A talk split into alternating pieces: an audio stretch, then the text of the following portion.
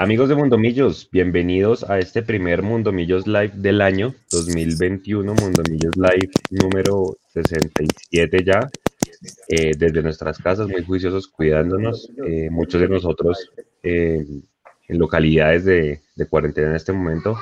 Y bueno, a todos creo que nos hacía falta hablar de, de millonarios, estuvimos todos muy juiciosos hoy esperando hasta el último momento la, programación de la primera fecha de la liga. Durante todo el día estuvimos informando que en la asamblea no pasó absolutamente nada con el fixture, el fixture se mantiene y por ende jugaremos el día sábado a las 5 de la tarde frente al Envigado Fútbol Club, un rival que nos hemos encontrado bastante en las primeras fechas de los torneos cortos. Ya más adelante les vamos a contar cómo nos ha ido. Hablaremos de los tres jugadores que llegaron a Millos, Guarín, Mojica y Ruiz, ver qué alternativas tienen, ver qué le pueden dar a Millonarios eh, una previa del sábado con la formación tipo, porque hay varias bajas, como raro. Ya estamos en el 2021 y seguimos con varias bajas en el, club. Eh, hablaremos claramente del tema Fernando Uribe, que desde el domingo pasado viene, viene siendo tendencia en las redes. Mucha gente espera que haya algún tipo de, de contrapropuesta. Vamos a ver qué pasó con eso. Eh, hablaremos también del equipo femenino. dos de nuestras mejores jugadoras del año pasado, pues se han ido al equipo de enfrente a jugar la, la, Copa Libertadores y nos enteramos por diferentes medios, menos por el medio oficial de Millonarios. No sabemos qué va a pasar con el equipo femenino, por eso nos, nos, atrevimos pues a, a, a, publicar en redes y expresar toda nuestra opinión.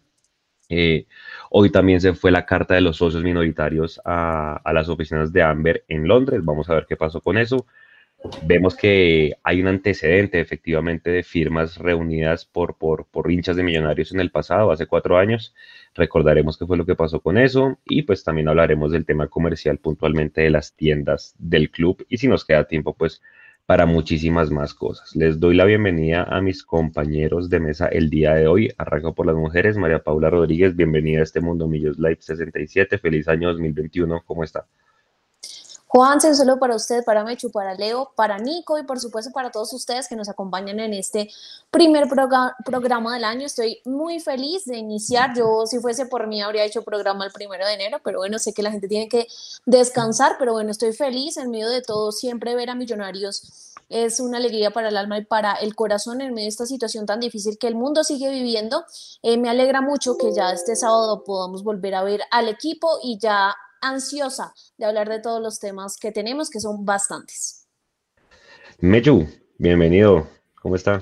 Buenas noches, Juan, Mapi, Leo, a Nico allá atrás en la producción y a todos ustedes. Tengo acá el chat en esta otra pantalla. Gracias por estar. Feliz año a todos. Bienvenidos una vez más a un año más de Mundomillos. Gracias por la confianza y prometemos siempre estar y llevarles o tratar de llevarles la mejor información. Bienvenidos todos. Acomódense, eh, les prometo a nombre de todo el equipo que vamos a tener un programa muy sabrosito hoy porque hay muchas cosas que queremos tocar y ya habrá tiempo para eso. Por ahora, yo solo quiero empezar con un mensaje. Si a un club le interesa traer un jugador, no necesita una tendencia para traerlo, simplemente va y lo trae. ¿Sí? Hay que saber leer entre líneas. Una cosa es buscar a un jugador porque hay interés y otra cosa es buscar a un jugador para darle contentillo a la gente y después eh, hacer pasar de que es que no hubo un acuerdo. Hay una diferencia brutal, porque es que ya veo que la gente está diciendo que funcionó, no, no funcionó. O por ahora no ha funcionado, porque no está caído totalmente lo de Fernando. Pero una cosa es buscar porque hay interés y otra cosa es buscar por darle pan y circo al pueblo. Buenas noches para todos. Buenas noches, Mecho. Sí, señor, eso es verdad. Y es que si uno mira, yo creo que yo nunca, a ver, obviamente ahorita hay redes, ¿no? Pero yo nunca había visto un jugador con tantas ganas de venir al equipo. Es que usted mira la cuenta de Twitter de Fernando y vaya y mire hoy los me gusta. Y todo, creo que los últimos días. a Fernando Uribe le falta una historia, poner una historia con él con una pancarta que diga, oye, Millos, es contigo, estoy que me juego con tu camiseta. Solo le falta eso. Oiga, Leandro, buenas noches, ¿cómo está? Bienvenido. ¿Qué tal? Muy buenas noches para todos, para María Paula Mechu, Nico, quien está ahí detrás haciendo de titiritero virtual, también para usted, Juanse. Yo le sumo una tercera cosa a lo, a lo que dijo Mechu, y es que para negociar se necesitan dos. Eso también es fundamental. Em, y lo segundo con lo que quiero arrancar es lo siguiente, eh, Mechu, Mapis, Juanse. El de hoy en ocho, póngale cuidado, esto es hipotético. De hoy en ocho días me voy a hacer la vasectomía, ¿vale? Es decir, de hoy en ocho días me van a hacer la vasectomía, ¿listo? O sea, hoy 14, ¿listo? Entonces, el 22, yo voy a poner un trino que diga, me hice la vasectomía. Espero que hayan entendido el símil, ¿listo? Bueno, bastante interesante la, analogía. Nico, saluda a la gente ahí detrás de la, de la pantalla que no lo ven, pero saluda a la gente que usted es el de la magia. Listo, ¿me escuchan ahí? Perfecto, Muy buena noche.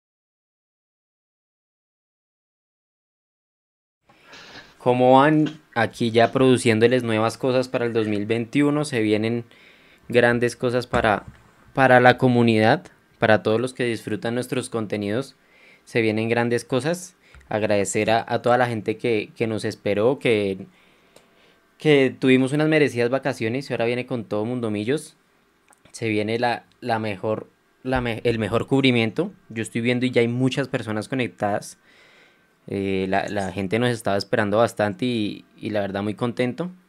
Entonces eh, van a ver cómo Mundo Millos va a romperla este año.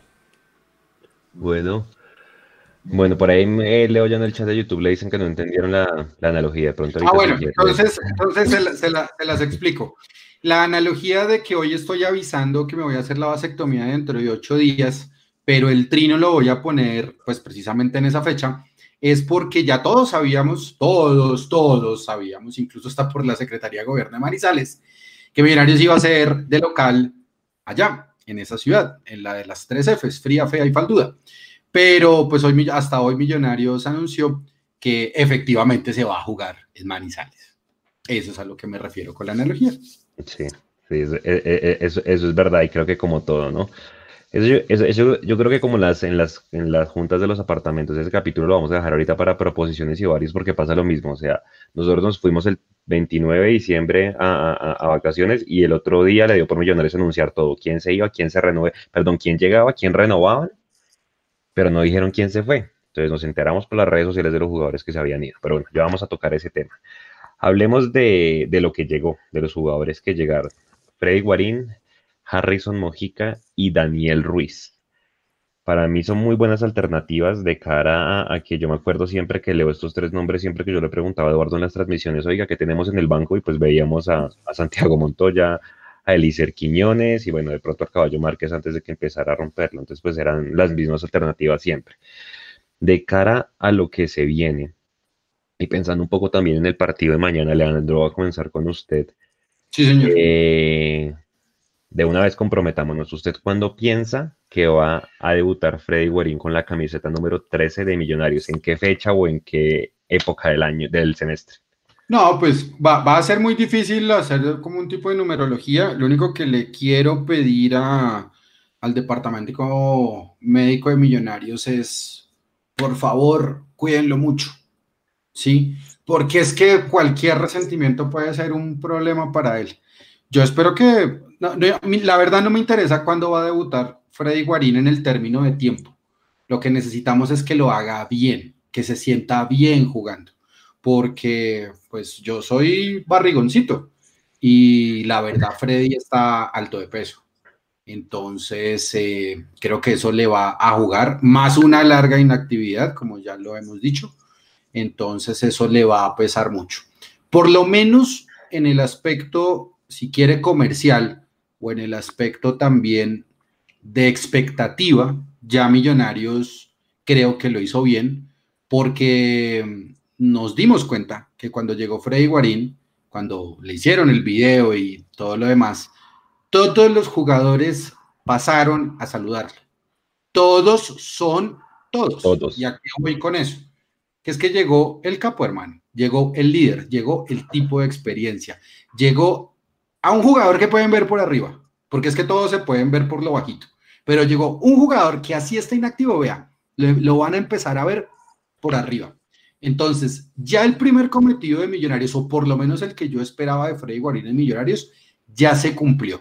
Y es que llega un líder. Ahora, es que él no va, no va a venir a ser el asesor o asistente técnico de Gamero, no señor. A él trajeron, fue un jugador de fútbol. Y ojo, no es viejo, porque es que McAllister también tiene 34. Y así como McAllister tiene 34, Freddy tiene la misma edad. ¿Qué necesita? Ponerse a punto físicamente. Porque de Freddy Guarín no tengo ninguna queja y sé que y lo que yo quería ya llegó a Millonarios, que es el liderazgo. Ahora sigue la segunda parte y se llama venga a jugar fútbol porque es que usted no es el asistente técnico del profesor Gamero.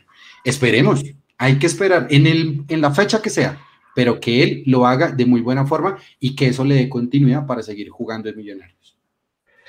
María Paula, ¿cuándo debuta Freddy Guarín con Millonarios? Yo creo, la verdad, que no está para jugar los 90 minutos. Creo que eso es algo claro que todos tenemos. No va a estar un partido completo Freddy Guarín, pero em, le daría algunos minutos. Yo creo que le van a dar algunos minutos. Si no es mañana, el sábado, perdón, va a ser en la segunda fecha. Porque es justamente eso, es el jugador que Millonarios trajo, es el jugador que se va a mostrar, es el jugador que la gente está pidiendo en la cancha, por todo lo que mm, eh, se ha hablado, por la expectativa que generó en redes, porque desde hace años la gente lo estaba pidiendo, entonces yo creo que eh, podrá jugar algunos minutos también dependiendo de cómo vaya el partido y teniendo en cuenta, ahorita vamos a hablar de eso, que probablemente McAllister, por ejemplo, no esté para jugar mañana. Exactamente. Ni McAllister, ni Abadía, si no estoy mal. Ni Román. Ni, Exactamente, ya vamos a ver el tema de la formación. Mechu, ¿cuándo arranca Guarino a jugar? Yo creo que estamos muy optimistas. Yo siento que será pronto febrero, pero bueno. Fecha, Juanse, fecha 6 o 7. 6 o 7 es mi pronóstico. Pero ojo, yo quiero decir una cosa. No me importa si es fecha 6 o 7 desde que esté bien. Porque es que me da miedo que lo manden a la fecha 4 o 2, no sé, en mal estado y mínimo ahí se lesiona o algo. No, tranquilos, guárdenlo, guárdenlo. Si no está listo, no lo pongan, no lo pongan. Que, por media, que porque es un jugador mediático, no lo pongan. Yo prefiero verlo bien que, que a medias. Y si me toca aguantar siete fechas para verlo bien, me las aguanto. Malo bien la base del semestre pasado que viene con un invicto a cuestas, es responsable para jugar el partido, los partidos que toque.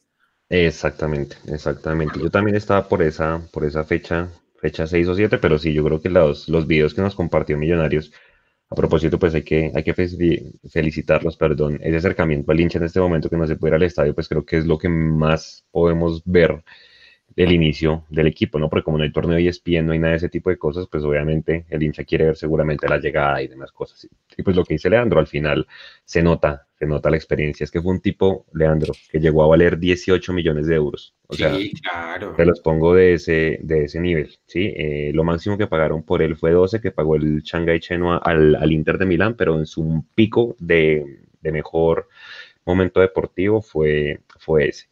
Yo me ponía a analizar, muchachos, y es que los tres jugadores eh, de alguna manera tienen proceso con Selección Colombia. ¿sí? Obviamente el caballo también lo tuvo, hay muchos jugadores que lo han tenido y pues no les ha ido bien. Guarín por un lado tiene tres mundiales encima, ¿sí? dos mundiales sub-20 y un mundial de mayores, donde pues seguramente no jugó mucho, pero igual tiene la experiencia, tiene la, la experiencia de Europa. Daniel Ruiz está empezando su ciclo de selecciones Colombia sub-20 y Harrison Mojica jugó el mundial de Turquía sub, eh, sub 20 lo jugó en ese equipo que estaba, ¿se acuerda? Mechu Villarreal, de Millos creo, era el único. Creo que Gabriel Díaz también alcanzó a estar, si no En ese mundial, y, Juan Fer Quintero, pues era la figura de ese equipo, que era el equipo del, del Pisis Restrepo. Entonces, de alguna manera, pues esa experiencia tiene que, tiene que pesar. Yo creo que de los tres, y quiero preguntarles si ustedes están de acuerdo, el que tendría más chances de ir titular seguramente el sábado va a ser Mojica, que es el que yo creo que de alguna manera vino a reemplazar a, Santiago Montoya y de alguna manera también va a ser la sombra de Macalister Silva en estos partidos. Leandro. Yo creo lo contrario. Yo creo que ahorita si quiere, pues podemos dar un grueso debate sobre eh, sacando a Guarín de la ecuación eh, sobre la posición de, de, de, Daniel Ruiz, perdón, y de Mojica. Pero yo no estoy muy convencido que Mojica sea el primero que vaya a debutar. Primero se está adecuando a la, a la altura, eso pesa, más cuando usted ha tenido mucho tiempo en Montería. Y dos, el hecho que yo soy fan ferviente de los muchachos del fútbol base. Y si a mí me dijeron o nos dijeron o nos contaron que este equipo con canteranos es parte del proceso, pues yo creo que el equipo que tiene que jugar es casi exactamente el mismo que terminó la liga. Y ellos son los que llegan a ganarse el puesto No es que porque yo soy contratación nueva, entonces yo voy a llegar a jugar de una vez. Yo creo que Mojica puede tener mucho asiento en Millonarios, pero yo no veo muy convencido a Gamero de ponerlo a él como un, si se puede decir, un mediocentro o, o un volante creativo, porque yo creo que él todavía no está adaptado para esa posición. Es mi opinión. No creo que Gamero lo vaya a poner en el centro del campo. Yo tampoco, yo voy ahí con Leandro. Yo no creo que sea el creativo de este millonario. Si hablamos de un creativo, para mí es más Daniel Ruiz, pero en otra cosa, en el otro tema que no concuerdo con Leo, es que yo creo que sí está listo para jugar. ¿Por qué? Porque de los, de los jugadores que llegaron, me parece que Daniel Ruiz y Mojica son los que en este momento tienen más nivel, vienen con más minutos y vienen con mejor nivel. Y lo digo especialmente por Mojica, que venía muy bien y para mí está listo porque ha tenido la continuidad, porque ha tenido los minutos y de por lo menos de él sabemos con exactitud en qué nivel venía, porque lo podíamos ver. Entonces yo creo que él sí es un jugador que está listo y yo creo que, que sí podría ser de los primeros, digamos, en aparecer ahí respecto a las contrataciones de, de este año. Ahora, me, Mechu, ¿se acuerda que en las, y creo que en el live también lo hablamos con Leandro, en la última transmisión en el partido con Cali dijimos, los que lleguen, quien sea que llegue, tiene que venir a ganarse el puesto y no que venga a opacar a los pelados. Correcto. Sí. Hay, hay que, primero los pelados y estos, y estos muchachos que llegaron, meterlos seguramente en el segundo tiempo y que se empiezan a ganar a pulso la posición, o conociendo a Gamero va, va a preferir otra vez jugársela con la de él, que no, claramente no es la cantera porque fue un accidente, que produjo buenos resultados y seguramente se la va a jugar con, con Mojica. Se la cambio. ¿Qué, ¿Qué, debe ser mejor? Continuar la, la, base regular, el equipo regular, la continuidad de ese equipo que, repito, está invicto. Puede ser una liguilla, pero la liguilla hizo parte de nuestra liga del año pasado y esos partidos cuentan. El equipo viene invicto. ¿Cuántos partidos son? Eh, 17. 16, 17, 17. 17 partidos sin perder. Ojo, nuestro récord es de 29. Estos partidos contaron. Vamos 17. Sí. La continuidad o apostarle a, esto, a estos jugadores que llegan.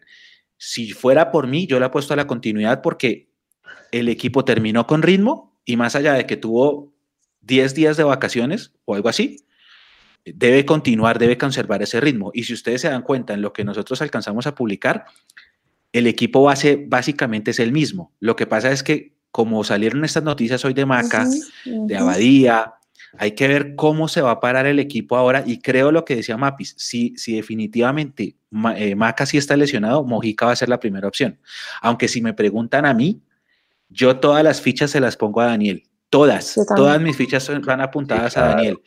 Y hay otro tema, también está Jader, que ni siquiera lo hemos mencionado. No, pero es ya que, vamos para allá. Sí, sí, no, yo voy con esta completamente, Mecho. O sea, yo creo que hay que apostarle a la continuidad porque sí, es una, eh, fue una liguilla, pero bueno, ¿qué rivales enfrentamos ahí? Los rivales que vamos a ver en la liga.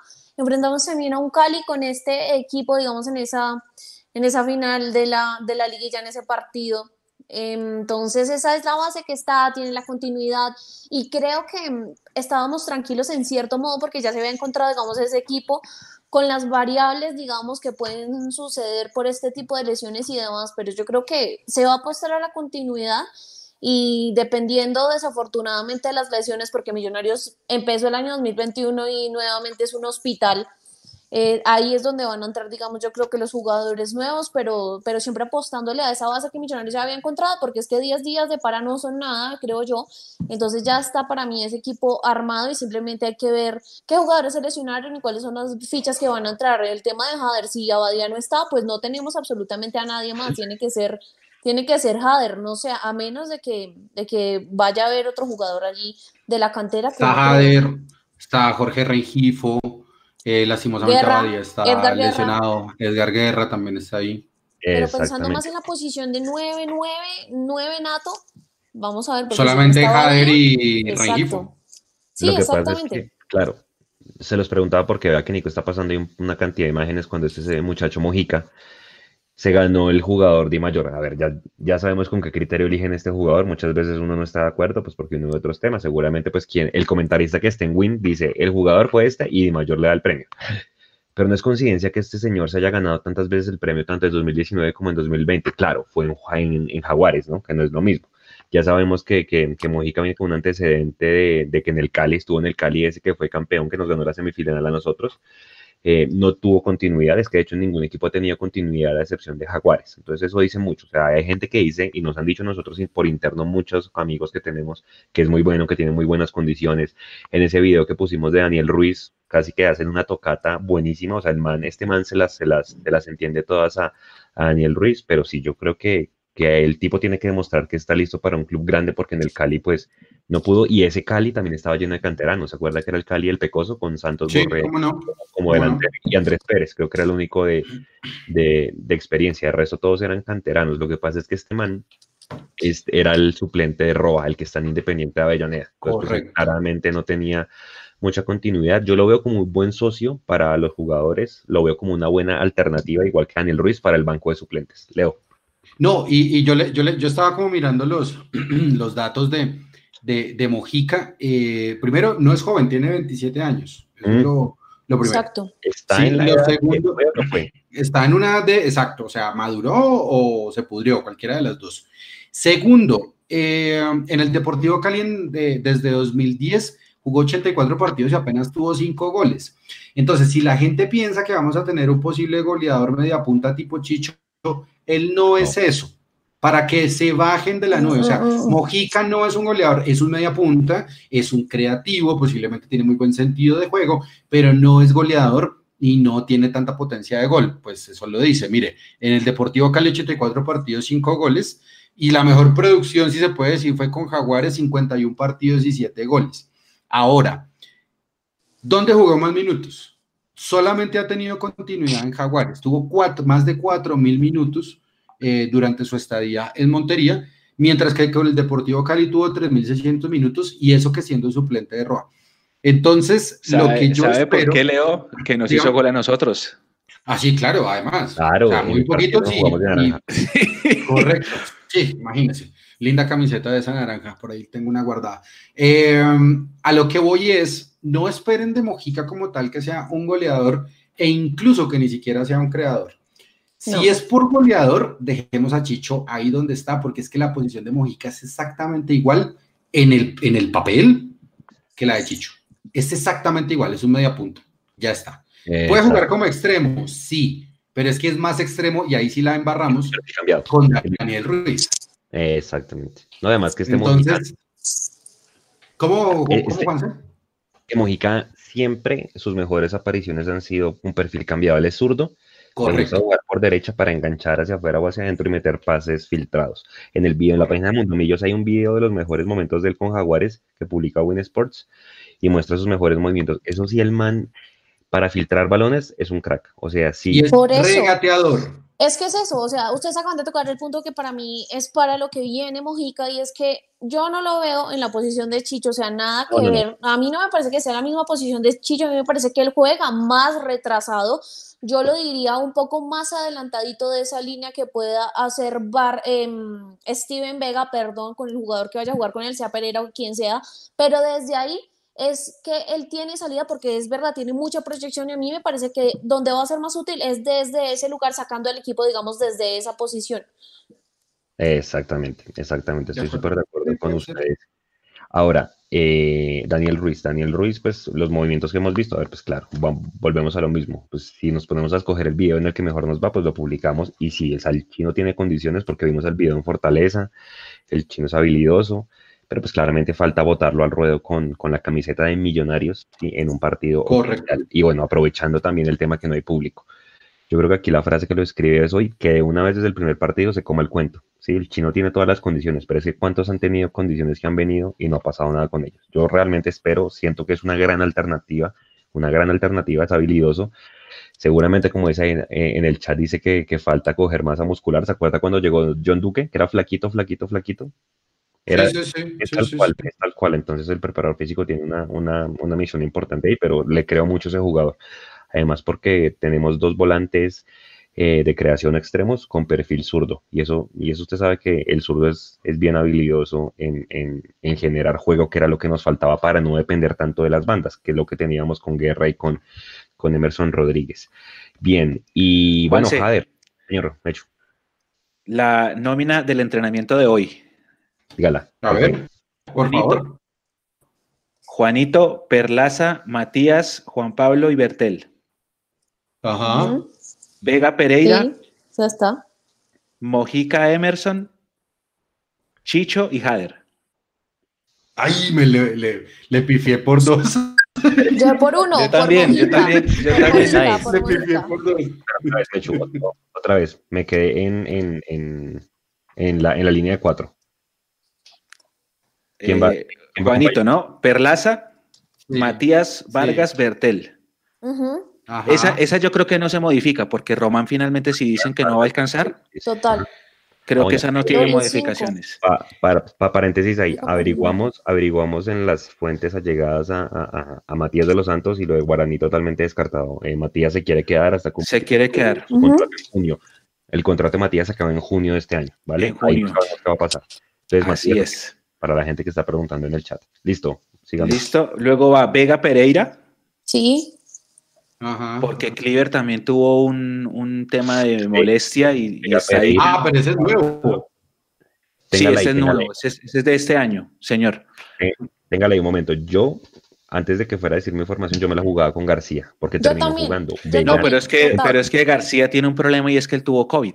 Entonces él, él tuvo que, él, él recién, creo que recién está volviendo o va a volver a entrenar porque él fue uno de los, de los positivos. Ah, Ok. ah, muy ok. bien. Sí, sí, sí, él y Román. Por eso, por eso no ha aparecido en las nóminas. Listo, Pero listo. claro, él es primera opción. Listo, Vega Pereira. Vega Pereira, adelante, Mojica, Emerson y Chicho. Mojica de 10.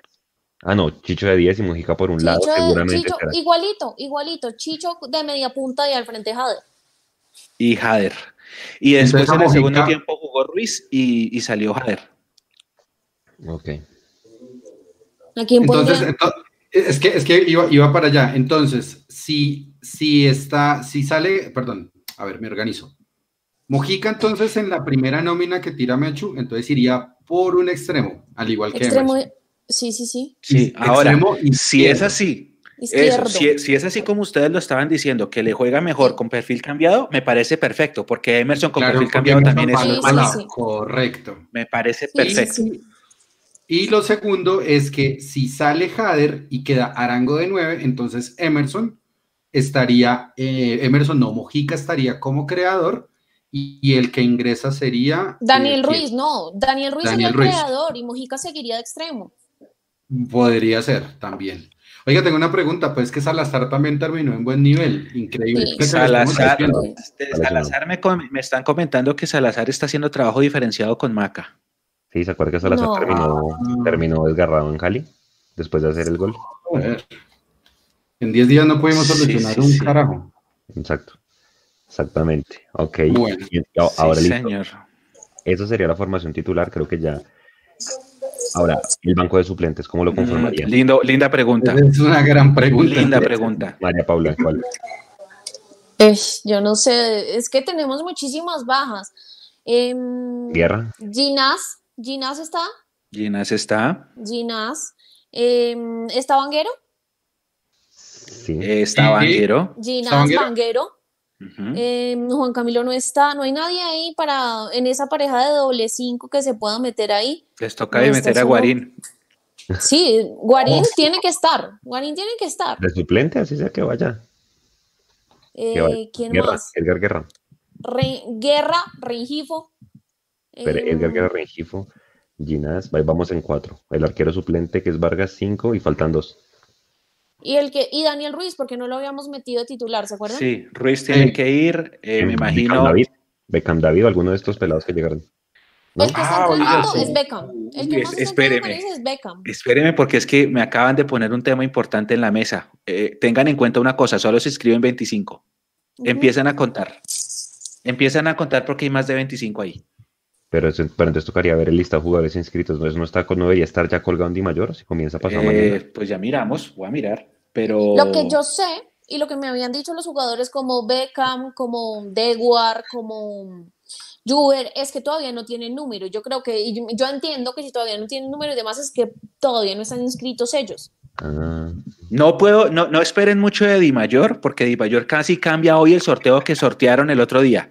Sí, Entonces claro. no creo que esté en, que esté en la plantilla, no creo, pero va a intentarlo. por lo menos yo espero que vayamos con cinco al menos del banco de suplentes y no con ese banco de suplentes que va a pesar en, en Cali, ¿se acuerda? El Póngale 29. cuidado. Si, si llegase a pasar, si llegase a pasar que el virus permite que se juegue campeonato nacional sub-20, entonces los pelados como Beckham, David, como Juber, se podrían ¿Dónde inscribir guarda? sub-20 y pueden usarlos. Si se permite, a hoy no está permitido, o sea, hoy no se podría, hoy toca jugar con los 25 inscritos. De la nómina actual, el único que podría pasar como sub-20, si no estoy mal, es Guerra. De resto ya todos pasaron de los 20 y no se pueden inscribir como sub-20. Ahora, si quieren, jugamos ahorita el ejercicio de mirar cuántos jugadores tenemos, porque hay mu- alguno se va a quedar sin inscribir, porque son 25 por no haber entrado a copas. Correcto. Y pues acuérdese que el tema del delantero dicen que no está cerrado, ¿no? Entonces, pues bueno, ahí Ujú. toca. Por eso, si entra, si, lleg- si llegase a pasar que llega un delantero que se necesita, Ujú. entonces otro será el sacrificado. Mechu le Claro, dice- porque ahí está, ahí está el caballo y el caballo vuelve, entonces. El ¿esos caballo vuelve Pero en Febrero. febrero. Hay un saludo rápidamente a Brian Fandiño, una donación de 5 dólares. Dice, por mi parte, por juventud y por un acto de fe, le di un semestre a Bertel y a Jader. Hay gente que se está conectando a esta hora, Mechu, para ya pasar ahorita a cambiar de tema, que si puede, por favor, repetir la posible nómina a la que jugó hoy. Eh, tengo Claro, la, la nómina escrita, la nómina escrita es la de 2020. La- eh, todavía está Cristian Bonilla, todavía está Iron del Valle, todavía está John Duque, entonces no, está actualizada. Eh, déjame ver si está. Está Godoy, Que si puede repetir la de, la de, ¿cómo se dice? La posible nómina. Se juega como se vive, Mechu. Eh, exactamente. eh, va Juanito, Sí. Perlaza por la derecha, Bertel por la izquierda, Matías y Juan Pablo centrales. Adelante Vega Pereira recuperadores, más adelante Mojica, Emerson, Chicho y Jader. Esa fue la del entreno de hoy. Hay que aclarar también que el profe ha hecho muchos entrenamientos todos estos días titulares contra suplentes, pero los va variando. ¿Sí? Por ejemplo, Juan Pablo Vargas se demoró un poquito en llegar. Él, él recién empezó a hacer fútbol el sábado, cuando estaban todavía en lo de la doble jornada. Ah, bueno, Major Pass para los suplentes. Entonces ¿no? estaba Ginás, entonces se jugaba Matías Ginás y cuando volvió Juan Pablo, entonces Juan Pablo fue, empezó con el equipo suplente y después lo fue mandando al titular y él va, y él va rotando.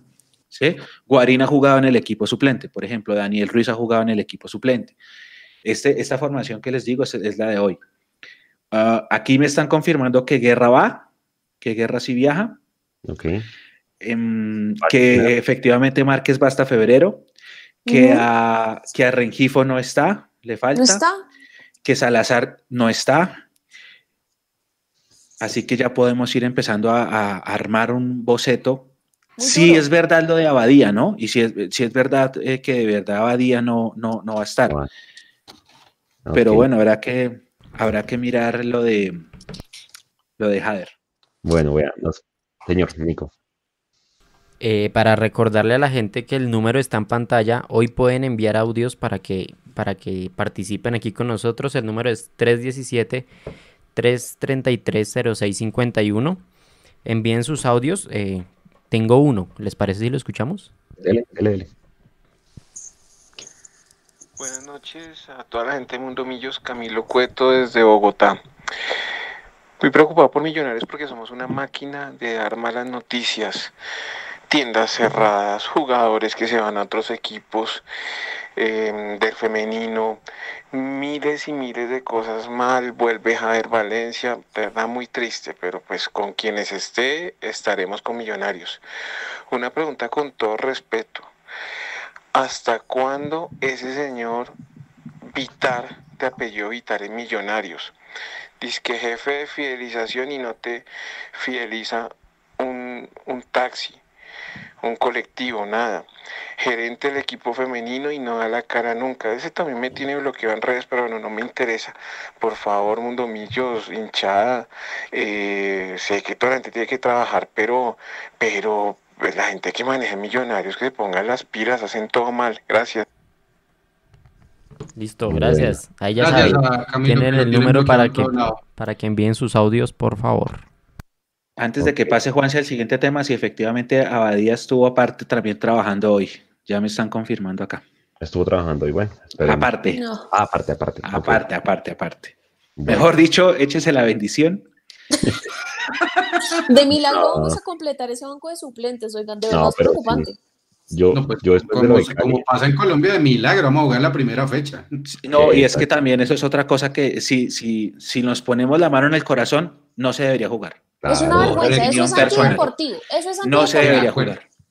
Amo a Millonarios con todas las fuerzas de mi vida, pero no se debería jugar. Si estamos en un pico grave, no, esto no tiene sentido. No, Pero y bueno, no solo eso, Micho, o sea, que es que es la irresponsabilidad de la gente que van y hacen esos tumultos. Ayer yo veía videos de los hinchas, por ejemplo, del DIM, estaban allá en Medellín en un parque, ninguno con tapabocas, allá estaban cantando super ebrios, o sea, ¿qué es eso? No se saben cuidar, es que, ¿por qué pasan estas cosas? Se podría jugar, en otros, en otros países se puede jugar, porque ¿qué pasa? El estadio está vacío, pero acá no se puede porque es que la gente va, hace, hace tumultos y estamos de verdad en una situación muy grave, así que yo creo que van a seguir cerrando ciudades. Esto se va a volver un 8 porque de por sí la de mayor ya sabemos que es un 8, pero con todos los aplazamientos, con los estadios que nos están cerrando.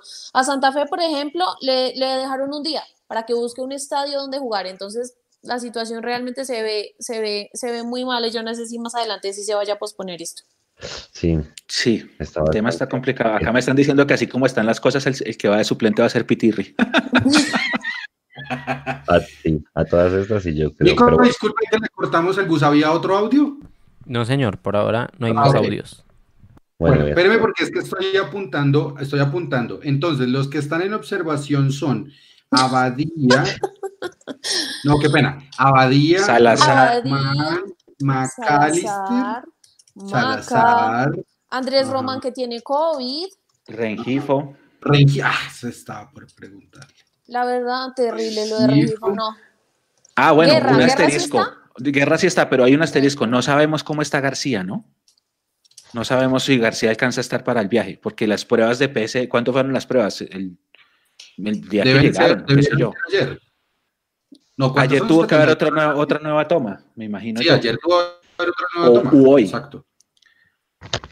Entonces Ujú. sí, de pronto, O sea, de pronto alcanza. Es decir, que eh, a García entonces también toca tenerlo en capilla, ¿sí o no? ¿Cuántos jugadores son? 25. Entonces aquí van 25. 11 y 16, 11, 11, 16, 17, 18, 19, 20, 21. Tengo 22 jugadores. Me faltan Yo 3. también. Ah, el caballo, el caballo. Lo apuntaste ahí, Márquez. Bueno, el caballo caballo. Me faltaba el caballo, 23. 23. Em, Y entonces ahí están Dewar y Ah, Beckham. no, no, no, ya, ya me están confirmando que García y Román les faltan cuatro días para salir del protocolo y por no eso están. no, no están. Listo. Por ahora en el banco, en el banco el sábado yo tendría a. Vargas, ¿verdad? De arquero, Sí. a Ginás, a Ruiz, Guarín y a Guerra. Y a Paz serían seis. Y a Vanguero. Y a Vanguero, ahí están. Ahí están. Y el Salvaje Rojas, por- que se pongan los cortos por si acaso. No, pero vea, estamos a ras, por lo menos completamos el banco de suplentes. Están los siete. Exacto. Entonces, No cuidado, pero para, para tener un recambio, entonces de una vez Daniel Ruiz en la titular, porque es que si Chicho se cansa, el delantero que tiene que entrar es Jader. Yo no, me es iría que por se ahí. supone que Hader ya está. O sea, no, se supone Sí. que Hader ya está. O sea, Ya. Ya Sí, o sea, ya. ya viendo como el mapa completo, yo creo que sería Moreno, Perlaza, Matías Vargas, Bertel, Vega, Pereira, Mojica, Ruiz, Emerson y Chicho. pero. ¿por qué, por qué no Hader? Porque es que necesitaríamos un cambio de delantero en caso de que Chicho se canse. El recambio. El recambio. Como para jugar o a sea, yo, yo sí me iría con Arango desde el inicio. Pero no, Sí. de, no de nueve. De un poco 10. atrás. De 10. Tú lo pones de 10. Sí, a, a mí me gusta atrás, o sea, a mí me Entre, parece que siempre que se puede, que haya la opción, él tiene que ir ahí. O sea, solo en situaciones extremas, graves, donde de verdad no se tenga nadie, pues puede ir ahí. Igual ahí en el, en el banco entonces va a estar Guerra también. Exacto. Guerra, guerra sí es una opción. Ajá. Bueno, en el chat nos tienen literalmente incendiados con el tema de Fernando Uribe, más que, que nos estaban diciendo que miráramos las redes sociales de Cerveza Águila. Yo la verdad las estoy viendo y no dice nada. O sea, No, la- eso no es nada, eso no es nada, eso es estrategia del community manager de Águila para generar interacciones y que compren Eh, cerveza, pero eso no es nada. No se ilusionen, Águila no va a da- darle el sueldo a Fernando Uribe, no, no. A ver, bueno, abor- abordemos el tema de Fernando Uribe. Eh, nosotros tenemos línea directa con, con el representante eh, y pues bueno, básicamente lo que ustedes han escuchado en los diferentes medios a los que he hablado, eh, el, representante está analizando ya las otras ofertas pues porque sabe que que Uribe manejó directamente el tema con Serpa, pues no se llegó a un acuerdo. Y pues para la gente que está ilusionada, que hay contraoferta, todo ese tipo de cosas, si hubiese alguna posibilidad, créannos en este momento que la pelota está en el lado de Millonarios directamente. Creo que si en estas dos semanas no se resuelve, por mi lado yo ya ese cartucho ya lo, ya lo quemé, creo que no, pues no va a llegar lastimosamente. Creo que se manejó mal y como decía Mecho al principio, fue más por darle contentillo al hincha que por realmente querer que el jugador llegara a la institución. Yo me retiro, yo no había visto un jugador que tuviera tantas ganas de ponerse la camiseta, le faltaba literalmente poner un post diciendo quiero ir a jugar a Millonarios, porque a todo, absolutamente todo, le da me gusta, lo comparte, bueno, etcétera, etcétera. Opinión rápidamente del tema Uribe, Leandro. Eh, yo lo único, si se puede decir, porque pues nosotros conocemos acá muchas cosas, pero no se pueden decir por secreto de fuente. Eh, yo lo único que quiero decir es, el señor representante de Fernando Uribe, Fernando Serrano, ¿trabajó para Millonarios Azul y Blanco, sí o no? Sí. Sí, trabajó. ¿Me pueden informar, si ustedes saben, por qué salió de Millonarios, no tanto, a ver, salió en buenos o malos términos de Millonarios? pues no sé si él trabajó directamente, lo que él cuenta o asesoró a millonarios. Asesoró, porque por ejemplo él trajo a Macalister Silva cuando llegó por primera vez en el 2015 a, Millonarios y, trajo a algunos otros jugadores. Pero como algunos periodistas dicen que tuvo problemas con Millonarios por el jugador, eso sí es completamente falso. Pero creo que en términos salió bien. O sea, con el Camacho y con Serpa en su momento nunca hubo ninguna, ninguna diferencia. Sí, es que a mí por lo menos lo que me sorprende del tema Uribe es que en este fútbol de representantes llenos de gente con poder y con dinero y con mucha influencia, ahora por ejemplo, pues ustedes pueden ver, no sé, a Jorge Méndez que es dueño de media Europa en representación y de varios equipos también, como el Wolverhampton en Inglaterra. Eh, ustedes pueden ver el caso de Diego Bragarni, que el mismo que trajo a Coca aquí a, Colombia, que en estos momentos tiene, o por lo menos acciones, es el mayoritario del Elche de España, muchas veces se le da muchísimo poder a los representantes. Pero a mí me parece muy particular en el caso de Fernando Uribe, que sea Fernando Uribe, la negociación sea directa entre Fernando Uribe y Gustavo Serpa, por una sencilla razón, porque es que normalmente siempre va el, intermediario, es el que hace eso. Entonces, ¿por qué se quita de la mitad del intermediario para que el jugador llegue a un equipo de fútbol. Millonarios puede decir, te doy un peso. Fernando puede decir, yo quiero 10 o 20 o lo que usted quiera. Y algunos se van a poner de acuerdo o no. Lo único es que a mí me parece muy extraño que el representante se quite de la mitad de ese negocio. Eso también, ¿qué quiere decir? Que Fernando es el mayor interesado en venir a Millonarios. Total. Ese es el punto del asunto en esta negociación. Entonces, si... no quieren, si, termino con esto, Mapis, si no quieren traerlo, porque esto sí lo puedo decir, porque esto lo leí en Twitter de Pache Andrade.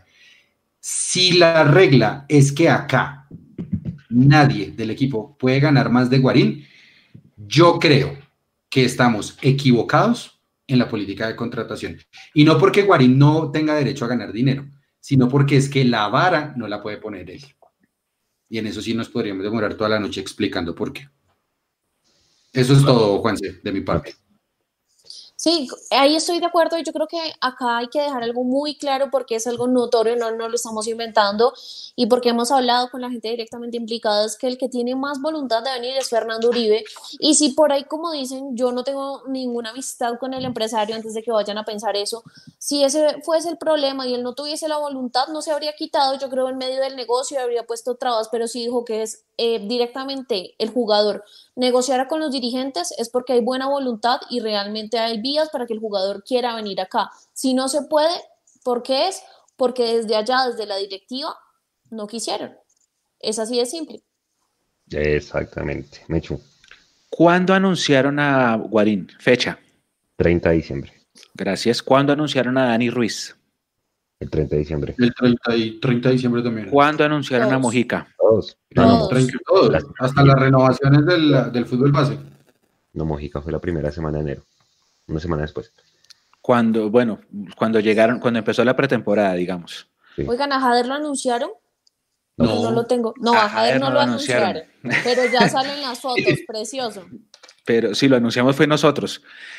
Pero eh, eso hace un montón de días. Yo insisto, y esta es una opinión personal, si estoy equivocado, puede ser, porque la gente se equivoca. Mi opinión personal es que si les hubiera interesado, lo habrían ido a buscar en diciembre. No después de, que alguien se pone a armar un boroló y trata de, sentirse feliz porque es una tendencia. Esto es para mí es contentillo, me, me, mantengo. Si el día de mañana firma Fernando, me encantaría, a mí me encantaría ver a Fernando en Millonarios. Además, necesitamos un 9, necesitamos un delantero. Tenemos eh, cuatro delanteros, están lesionados dos, y mire, cómo, y mire lo que estábamos haciendo el ejercicio, nos, nos falta un delantero, pero siento que todo esto fue contentillo. Yo siento que esto fue solamente contentillo para que después en marzo y graben el, bueno, el podcast queda, mañana lo van a poder escuchar en Spotify, para que en la asamblea digan se trató de hacer la gestión y lamentablemente no llegamos a un acuerdo, pero lo intentamos. Es que las cosas no cambian, Mecho, o sea, acá sigue siendo lo mismo de siempre. un discurso acomodado de acuerdo a una situación y es lo que usted dice ah, no, Millonarios lo intentó, pero pues es que realmente no se pudo llegar a un arreglo económico, pero desde acá lo intentamos. Y después ya sabemos que van a salir a los medios donde ellos sí hablan a decir las mismas líneas de siempre porque realmente nadie los, los cuestiona y acá las cosas siempre se hacen por encima. Si algo les resulta porque sí, por buena suerte, ahí sí salen a dar la cara, pero si no es así, entonces pasan este tipo de cosas donde hacen algo mal hecho porque realmente lo que hacen también con el jugador a mí me parece un poco también de mala fe ofrecerle algo que no va de acuerdo a lo que es el tipo de jugador y, luego salir a decir que se intentó. Realmente es para mí de muy mal gusto, no solo con el jugador, sino también con los hinchas. Si no lo van a hacer, pues simplemente no lo hagan. Uy, y además, gracias, Mapi. Sí, hay un comentario acá de Brian. Acuérdense de la entrevista que da el presidente, si no estoy mal, es en Caracol, y él le preguntan por Uribe, y él dice que sí, que siempre las puertas están abiertas, que, pero que no, pero que ellos en este momento llegó Jader y, consideran que con el regreso de Jader está cubierto el frente de ataque. Es que ahí está. Gracias, Brian. Esa es la evidencia. Esa es la evidencia. Ahora, le quiero mandar un abrazo muy grande a Eduardo. Eduardo no está con nosotros hoy, va a estar eh, muy posiblemente el, sábado. A Eduardo le gustan mucho las analogías con los carros, ¿no? Entonces, es el ejemplo perfecto porque es como si uno fuera a comprar un carro. Entonces, yo voy al concesionario y les digo, quiero comprarme esta camioneta Ford. ¿Cuánto vale? 80 millones. Tengo 30. Pues el tipo del concesionario me va a decir, andate a la... Porque pues el precio no da. Es el ejemplo perfecto. O lo, manda, o lo, manda, a otro lado. sí, o le dice, presupuesto, vaya acá a la calle que... comprar a otro lado, exacto. o, o compres un usado. Sí, o qué sé yo. Una camioneta usada, sí, Pero es, gracias, es el, ejemplo perfecto. La evidencia lo que, lo que, lo que nos acaba de escribir Brian en el chat. Mm, entonces, claro, o sea, es un escándalo, entonces salen las noticias, hinchas de millonarios eh, vuelven tendencia, y el otro, porque el otro también es un oportunista de miedo, el que, ay, ya casi vamos a ser tendencia número uno, vamos todos. No, una tendencia, yo les dije, una tendencia no quita ni pone, no quita ni pone, lo único que se hizo fue bajarle el ruido. ¿Y qué pasó después? Ya, ¿cuál es la tendencia hoy? Ya pasó de moda. Eh, ¿Qué está de tendencia? Ayer fue nacional por lo de los hinchas en Armenia. ¿Cuál es la tendencia de hoy? Eh, hace otros días fue, la tendencia fue los que pusieron que tuvieron sexo ocho horas. Y así, todos los días es una cosa nueva que al otro día pasa de moda. Sí, sí, Entonces, ay, que es que estamos cerca. No, no sean oportunistas. Y también uno se da cuenta quiénes son los defensores de, los, mucho, de los dos bandos, ¿no? Hay uno, la gente fue pelando el cobre, pero no, esto no, así no funciona. Ahora, la pregunta para ustedes es, ¿cuál 9 hoy está disponible para traer que ustedes traerían si en sus manos estuviera de lo que hoy está disponible para disputar una liga y una copa en el FPC? Arranco por que estén libres y que estén disponibles. No me da el radar. Me gustaría tener la parabólica de Pinto, pero no me alcanza. No he hecho tampoco una pizza. No, eh, este el Cúcuta firmó con el Medellín, ¿no? Buletich. Sí, Y es más, y ayer le ponía, ayer yo dije, uy, Leonardo Castro acá en Millonarios, pero bueno. Bueno, el, te las voy a preguntar, ¿cuál de los delanteros? Uy, tú Riascos. Sí. Sí, es el único. Y está entrenando no es goleador. solo. No es goleador. Pero, No pero es goleador, sí. Exacto. Acuérdense que el, go- el goleador de ese semestre fue Iron, no fue Riascos. Iron, no. Para mí. Dubier Riascos tiene la posición de Chicho. No. no, para mí sí juega al frente. No, es, Juega tipo Watson. es que es como un novelar, es un pivo de allá que aguanta las defensas y estorba Sí, los. correcto. Dairo Moreno está sin equipo, me están diciendo acá también, mire. Sí, sí, pero Dairo Eh, hizo- no. Gracias. No. no. Yo soy el dueño de Millonarios y en mi dictadura no viene Iron. Hagan una tendencia, Leo. Sí. Exacto. Entonces, a ver, o más bien se las, se las pregunto de diferente manera. ¿Cuáles de los delanteros que llegaran a otros equipos del FPC se hubieran traído? Díganme. Bucetich es el primero. Eh, lo que pasa es que Teo ya no es goleador, pero pues a Teo, Teo a mí me funcionaría ahí. Pero acá no le cambiarle van el a rol. pagar, no, Exacto, no, por eso, no, no, no, no, yo sé, o sea, eh, A Marco Pérez, que no lo quitó el Cali. A mí me gustaba Marco Pérez, ese es Marco. el que yo quería, Marco Pérez. Marco Pérez. Ay, Exactamente. porque es que estoy, es que estoy muy eh, desinformado de FPC actualmente. es Coco, están diciendo acá. ¿Ustedes No. qué pensaban, por ejemplo, de Rangel, que ahora está con Santa Fe? Eh, es un goleador, ¿no? ¿Sí? Que no ha tenido una buena racha, pero es goleador. Sí, sí, sí. Me Bien, parece que no, que a Millonarios pudo haberlo hecho, pero bueno, ya esos hubiera no tienen dice- nada que ver y no Dice existen. lo siguiente, y abran micrófonos, abran oídos. Luis Carlos Serrano. Varios jugadores de la, de la antigua corporación del Club Deportivo Los Millonarios habían presentado demandas por medio de la firma Serrano y Asociados. Los jugadores, Ah, los jugadores no demandaban por desconocimiento de la ley y por temor. Así que los clubes se aprovechaban, les quedaban debiendo plata y nunca les pagaban. Pero ahora los deportistas están utilizando las instancias legales para presentar demandas laborales, ordinarias o ejecutivas, explica el abogado Luis Carlos Serrano, quien representa, entre otros, a Milton Rodríguez, Ricardo Siciliano, que en paz descanse, ¿se acuerda la demanda? sí, señor. Oscar Briceño, Rubén Darío Bustos, Sherman Cárdenas, Gerardo Bedoya, Milton Patiño, Efraín Cortés, León Darío Muñoz, Jairo El Tigre Castillo, Ariel Carreño, Diego Cochas, Rodrigo Astudillo y Javier Araujo, a quienes la institución Albiazul les quedó debiendo dinero en la temporada 2009. Ahí tiene su respuesta, doctor. Sí, esa es Administración. López. Eso es Club Deportivo de los Millonarios. administración, Exacto, fue antes de esa administración. Ahí está. De pronto para los que quieren hilar delgado y, y- pero pues ahora también el jugador, por ejemplo, ayudó a, a- a llevar a Uribe al Toluca cuando se lo vende Millonarios, a, a creo que a Cosme, a Omar Vázquez, entonces pues bueno, tuvo problemas con la anterior, o no tuvo problemas, pues porque al final, hombre, era la voz de los jugadores contra una administración del Chiqui García que les quería robar y no les pagaba. O sea, es la verdad de las cosas como son. Pensando, Juanse, pensando en bobadas, eh, yo, yo me traería, ¿sabe a quién? ¿A qué nueve me traería? A- al que está dirigiendo al Bogotá Fútbol Club, al Chapolín Cardetti, a Martín Cardetti. Ah, lo contrataron, ¿no? Sí. Tengo, tengo una pregunta desde mi ignorancia, desde mi ignorancia. Están hablando mucho del jugador, del jugador, del goleador de la B. Este ¿Quién? chico, este chico eh, que ayer hizo gol, sí, eh, se me fue, se me fue. Cambindo, Cambindo, Cambindo. ¿De, de qué equipo es? Del Quindío. Ayer el Quindío eliminó a Alianza Ganó. Petrolera, que dicho sea de paso, si hubiéramos ganado esa tanda de penaltis, el partido lo jugábamos nosotros ayer. Sí. Eh, Guayabo Mode On. Eh, como ese chico Cambindo ya jugó el partido de ayer con Quindío, es imposible ya, ¿sí o no?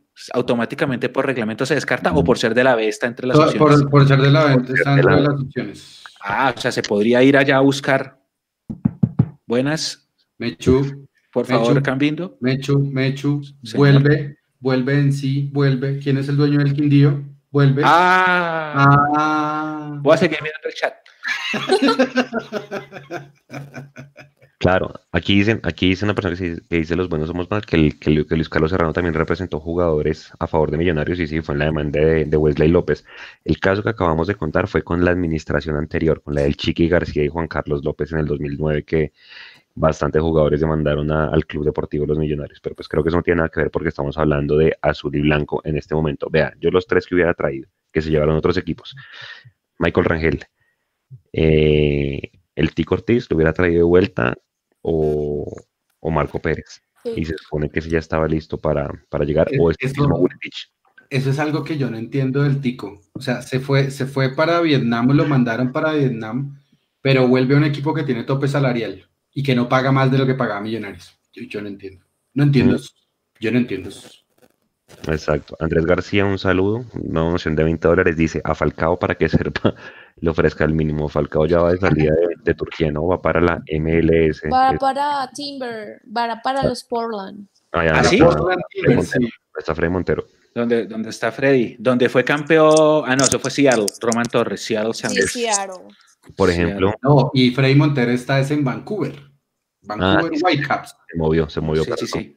Sí, son cosas que uno dice. Otro medio partidario eh, le hizo una entrevista mm, a Osvaldo Enríquez y él decía que él se bajaba el sueldo, que jugaba gratis en Millonarios. Y, lo- y- y entonces lo trae el pasto. O sea, yo sé que no necesitábamos centrales, pero yo digo que tuvo que haberle ofrecido el pasto a Osvaldo Enríquez para que viniera. Y a Osvaldo Enríquez salió con buen, con buen nivel de Brasil. Él jugó junto con, con Guarina ya en el Vasco da Gama y con Germán Ezequiel Cano. Jugaron los tres en la temporada del año pasado. Sí, yo creo que delantero sabía. Definitivamente lo que falta es gestión si bien Serpa obviamente es la cabeza y él hablaba, porque si algo claro, señor. si, a usted, si, usted, si usted elabora un, un presupuesto o un plan de trabajo en el que usted tiene contemplado contratar solamente tres o cuatro jugadores, simplemente no le interesa nada. O sea, si, si usted en el plan no ve que tiene que traer un defensa, en este caso Enríquez, ya, Exacto. ¿sí?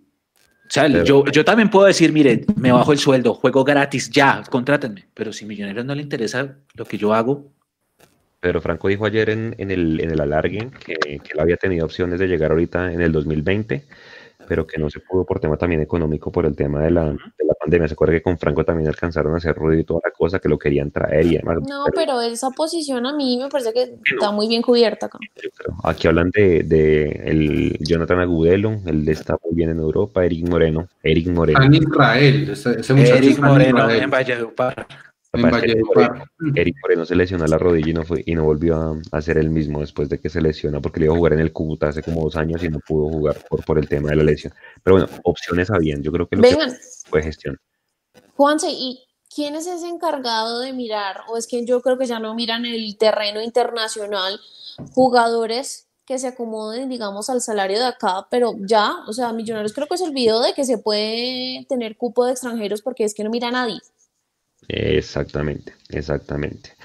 Tiene toda la razón. Yo creo que el tema del Pitirri Salazar está muy mal asesorado. Yo no sé, la gestión nunca ha salido en ningún medio a decir qué ha hecho. Hay gente que dice que se extraña a Pelufo, no sé si hasta allá, pero, pero creo que la gestión ha sido nula, porque si algo quedó claro, yo le iba a decir con el tema Uribe, fue que Uribe, eh, Serpa tiene muchos periodistas mandaderos. Creo que ustedes también lo vivieron en las, en las redes. Y en uno de esos periodistas, por no decir el nombre, Serpa dijo que, que habían invertido más de 30 millones de dólares en lo que llevan en el equipo, en solo jugadores. Y si uno se pone a ver el listado, hermano, yo creo que la plata estuvo. El tema es quién eligió esos jugadores para venir. Correcto. Entonces, no sé si es el tema No, yo, yo, yo por lo menos, contestándole a María Paula, lo que pasa es que Millonarios siempre ha tenido muy, muy buenos representantes al lado. Algunos muy buenos, otros muy malos, por supuesto, más malos que buenos. Pero Millonarios nunca ha tenido una división de reclutamiento en su historia, si se puede decir. Y es más, me atrevo a decir que el último persona que tuvo esa labor para Millonarios Ney Nieto, se llama, ni, ni siquiera Juanse, Ney Nieto es muy reciente, es eh, el pantalón tuvo Jaime Arroyo. Y le estoy hablando de hace muchos años. Pues ¿vale? es que miren que yo, yo no le quito, se, se yo no le quito, yo no le quito responsabilidad a Neis porque creo que lo ha hecho muy bien. Ney, Ney descubrió Carrascal. Sí, no, está bien, no, eso está perfecto. Pero es que una cosa es descubrir los jugadores, Juanse, y otra cosa es ponerlos a jugar eh, en el momento indicado en Millonarios, porque esa también es la labor del scouting. El scouting es decirte, mira, te traigo a este jugador y creo que responde a sus necesidades como técnico, pero es que necesitamos que el jugador tenga rodaje en primera división. Entonces, Si eso no pasa, es muy difícil que el jugador se consolide para poderlo vender, prestar, regalar. Lo pero que entonces hay, hay, hay- hay doble responsabilidad, porque casos hay muchos. Está Dorlan Pavoni, está Wilson Morelo, que se acuerda que estuvieron en la época del 2007, y el, Sí, chiqui, sí, dijo, el chiqui dijo, a mí no me interesan. Y los dejó ir. Sí, es que, es que el Chiqui García y Gustavo Serpa son cortados con la misma tijera. Y aquí vino Víctor Bonilla también. Y, vino Leider antes de que, de que nos empezara a vacunar. Exactamente. Pues, y a Falcao, a Falcao, el que no lo quiso fue, creo que fue el Flaco Rodríguez. Correcto. Entonces, ¿a qué voy con eso? Lo que pasa es que cuando se toman decisiones personalistas, tipo Luis Augusto García, tipo Gustavo Serpa, que para mí son eh, la misma moneda con diferente cara, no tienen gran diferencia para mi gusto. El chiqui conocía de fútbol, ojo. Eh, sí, hermano, pero si usted conoce de fútbol, pues yo creo que no deja ir a Morelos, yo creo que usted no deja ir a... ¿Quién más fue el otro que mencionaron? A Dorlan Pavón. A Dorlan Pavón, entonces, pues eso es muy subjetivo. Ahora, conozca o no de fútbol y hablando del tema de millonarios de hoy, creo que no tiene ningún sentido incluso tener una dirección deportiva si el que termina decidiendo cómo, cuándo y dónde se contrata es Gustavo Serpa. Y le pongo dos ejemplos. Uno, el mismo Fernando Uribe. Es que yo estoy negociando directamente con Gustavo Serpa. No está hablando con el director deportivo, no está hablando con el financiero, no está hablando con nadie. Y el segundo, pues el mismo Santiago Montoya, que salió a decir en una cadena radial que por el penal de Cali a él, le corrieron la butaca y que estaba todo palabreado con el señor Serpa para que él siguiera en Millonarios, pero que a él no le gustó lo que pasó en el penal y que por eso no siguió. Entonces, ¿qué sentido tiene tener un director deportivo? Primero no suena, primero no truena, no habla y todo lo manejaba Gustavo Serpa, pues hermano. Exactamente. Bueno, señorita María Paula, si por el equipo masculino la dirigencia no llueve, el equipo femenino creo que, hombre, ¿cómo es posible que la goleadora la primera jugadora que anota un gol en Colombia en la historia del fútbol femenino en la selección en un mundial y la mayor asistidora, la que generó más opciones de gol, que Sara, Sara Páez, y quien hablaba de primeras, que era eh, Arisa, Tatiana Arisa, se vayan de millonarios, ¿sí? Y sobre todo que el club ni, ni siquiera comunique. Ahora, la capitana del equipo es convocada a la selección Colombia y tampoco. ¿Qué pasó en esa gestión y cómo es el futuro del equipo femenino? Para que le cuentes a la gente. No, mira el, rincón de Mapi. exactamente. Estás en mute. Mapi, estás en mute. Perdón, es la tristeza. Yo decía que me tiene muy triste, muy preocupada ese tema porque vamos a analizar porque son dos aspectos. Tatiana y Sara se van a Santa Fe porque les ofrecen un contrato hasta octubre, ellas firmaron hasta octubre, muchos acá estaban preguntando si hay casos como Carolina Pineda con América que pasaba que les ofrecieron un contrato en ocasiones pasadas por ese mes que juegan a Libertadores y luego regresaban al equipo, pero no, ellas firmaron un contrato hasta octubre de, de 2021 y es una propuesta atractiva porque lógicamente, o sea, van a continuar con el proceso, van a ir a jugar a Copa Libertadores, esto les sirve para mostrarse para la selección Colombia si es que algún día vuelven a jugar, porque no me fío de estos amistosos que se está teniendo.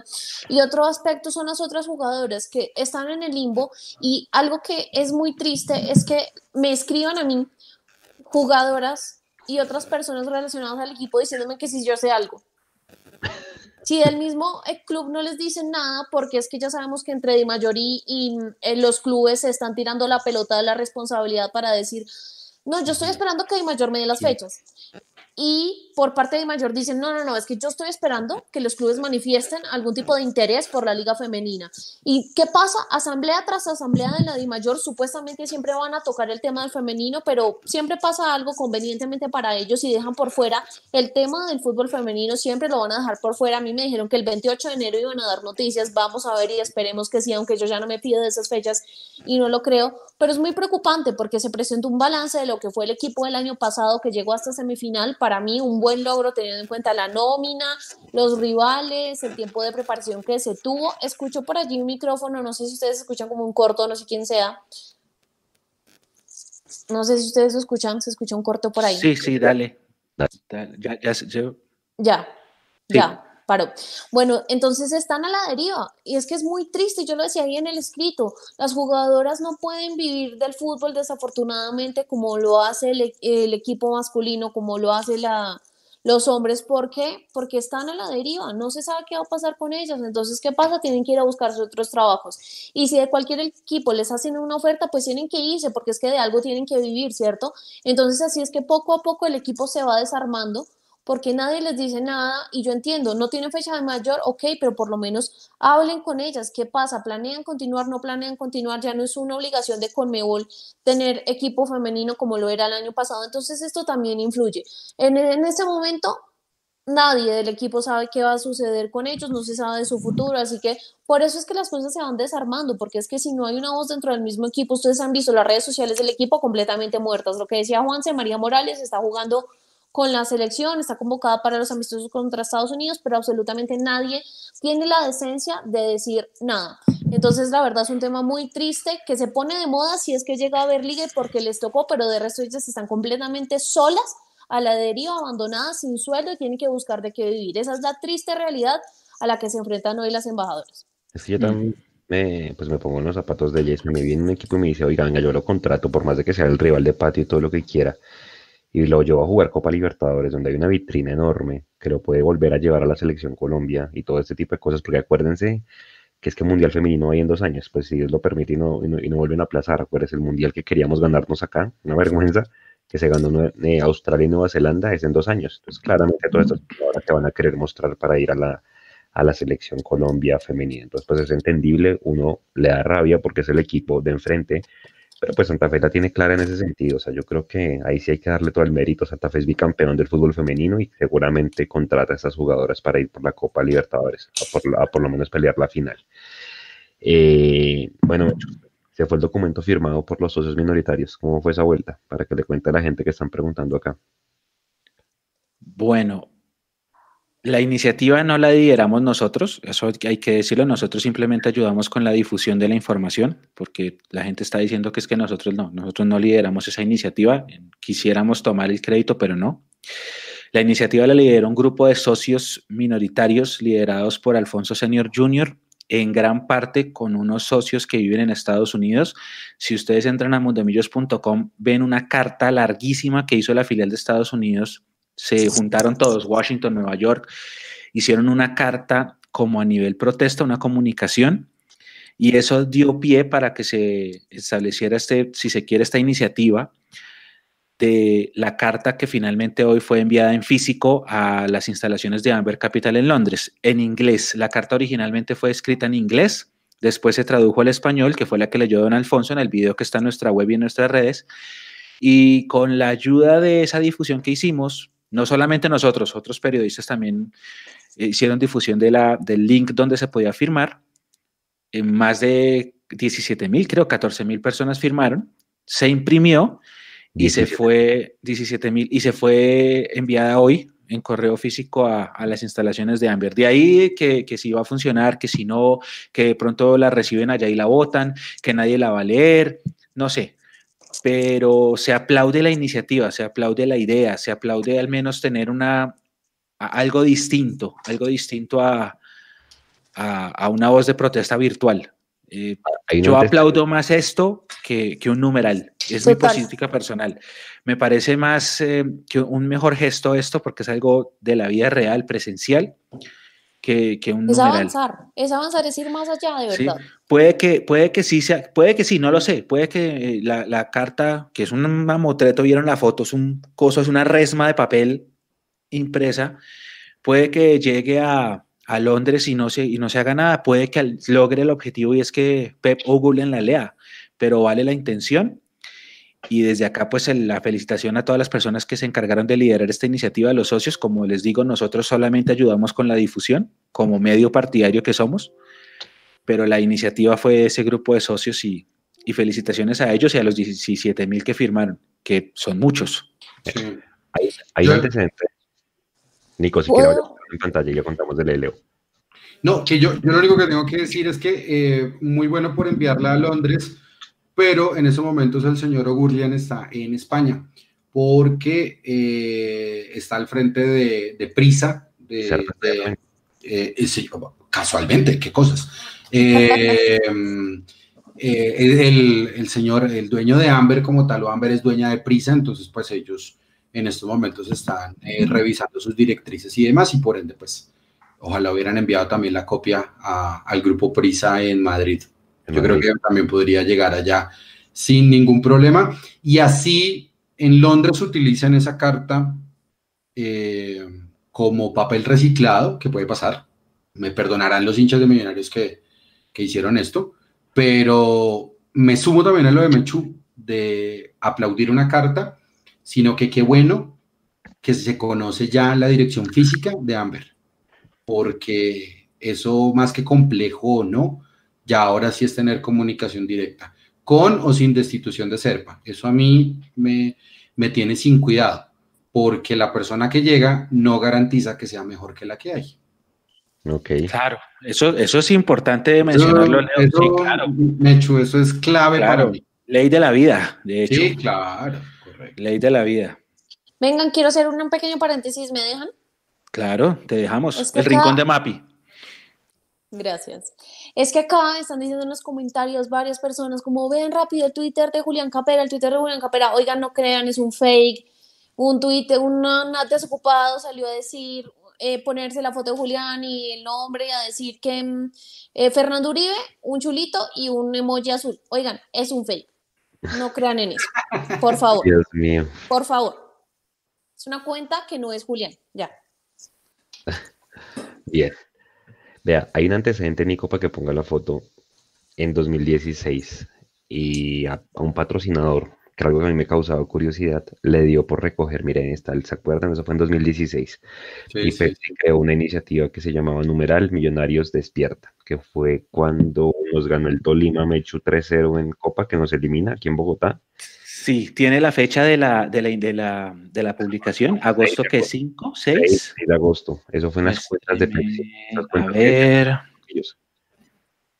Sí, la, la derrota con Tolima que nos elimina de la Copa es el 4. ¿Se acuerda que habíamos empatado 0-0 allá que Viconista para penalti? Y aquí vinimos y nos, hizo, gol Montoya, si no estoy mal esa, esa noche. Ah, y el 7, vamos a Ibagué a jugar contra Tolima por liga y perdemos 3-1. El 10 es el partido con el Bucaramanga de la invasión de cancha. Entonces sí, el detonante es la eliminación de la Copa Colombia. Acuérdese que una semana antes de ese partido, Nacional ganó la segunda Libertadores. Entonces todo se junta. Ah, ok. Pero no se habían metido los hinchas todavía a la cancha, ¿cierto? No, no, los hinchas se metieron el 10. Bucaramanga, acá Bucaramanga. El detonante fue perder 0-3 con Tolima por la Copa. Que que ahí ya la gente ya estaba contra Israel, ya totalmente se les había encima. Sí, ah, sí. Sí, sí, sí. Camerino roto se fue de las manos y ahí nos vamos a las manos más bien. Ahora, lo que causó curiosidad es por qué un patrocinador en ese entonces sí se metió como intermediario a recoger firmas. Seguramente no fueron las 17 mil que hubo ahorita, pero creo que al final eso no pasó nada.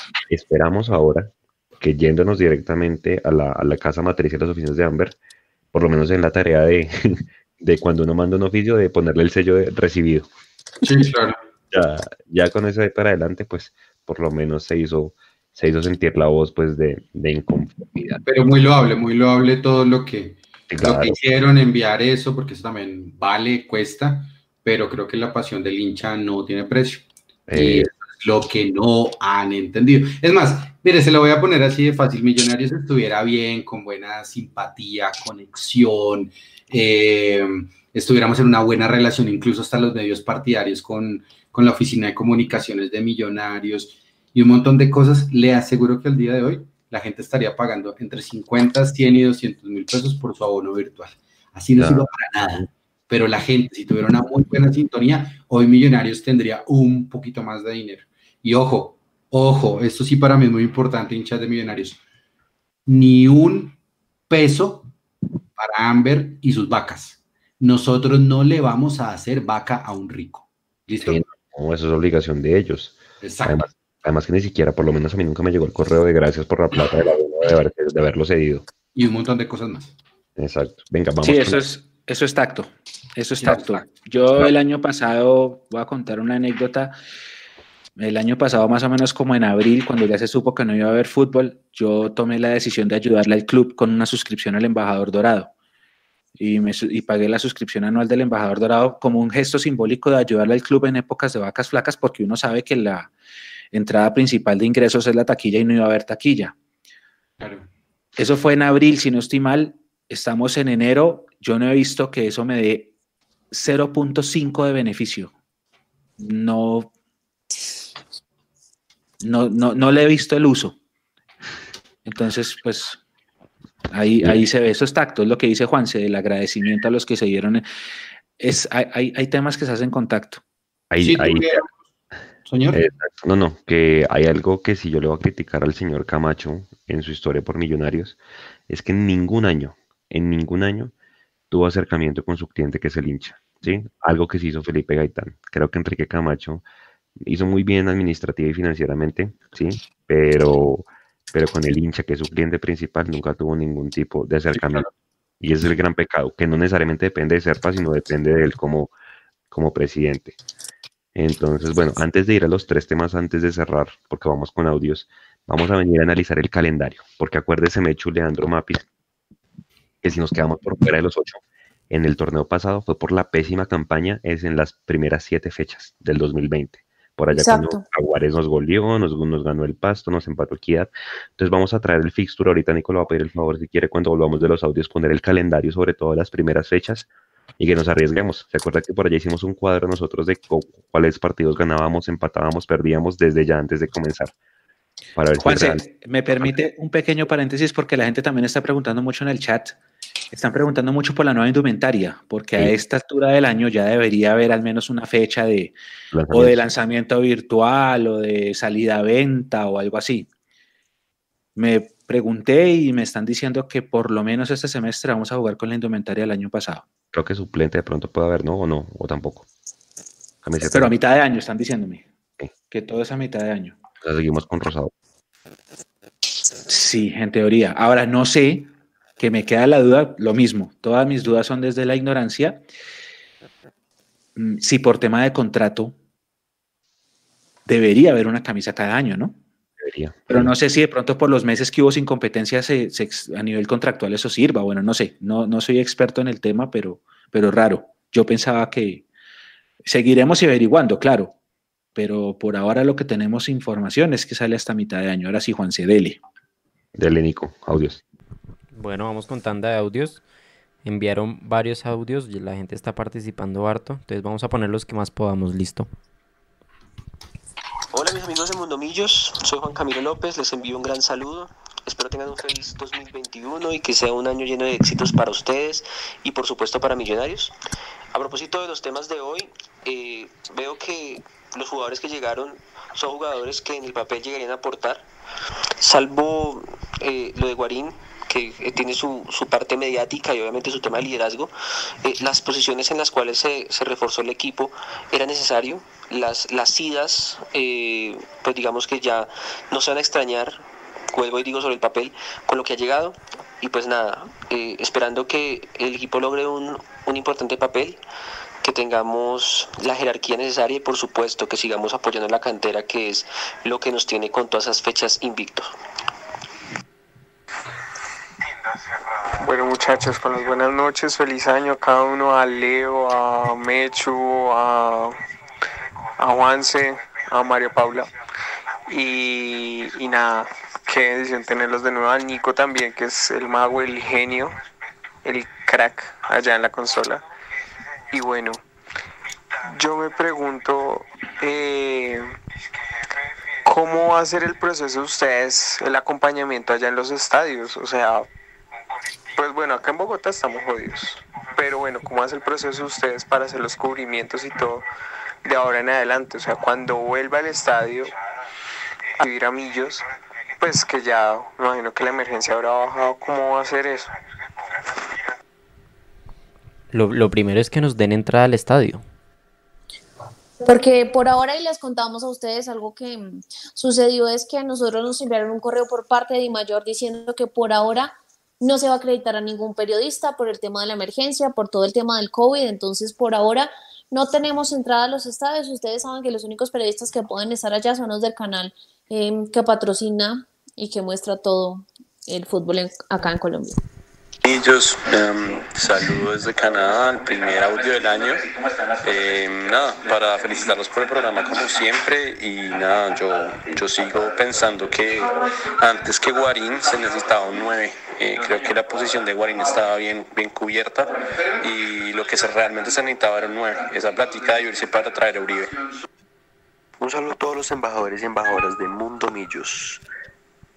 Eh, y debo decir que el equipo que tenemos para lo que vamos a disputar, los dos torneos y Copa Colombia, pues el equipo es competitivo y tenemos que ganar de los dos tres al menos dos.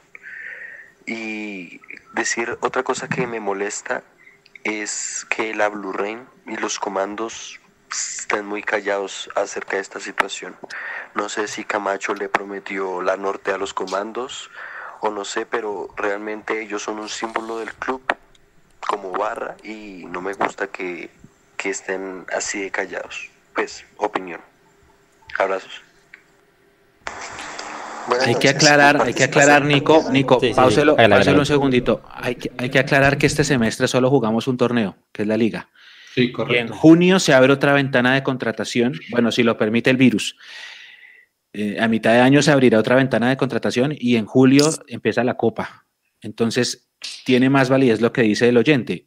Con la nómina que tenemos para un solo torneo, sí es competitiva. Ah, ¿Que falta un delantero? Sí, pero es competitiva. El que diga que esta nómina, con la base que hay, con los partidos invicto que hizo, con los últimos, no es competitiva, no. Yo sé que no es la, la mejor del país, lo sé, pero que pelea mano a mano, pelea. No está entre los mejores cinco del país, puede ser, porque por nombres Junior tiene mejor nómina, Santa Fe tiene mejor nómina, América tiene mejor nómina, Nacional tiene mejor nómina, el Cali de pronto tiene mejor nómina, el Tolima tiene mejor nómina por nombres, pero que este equipo le pelea mano a mano a cualquiera, sí.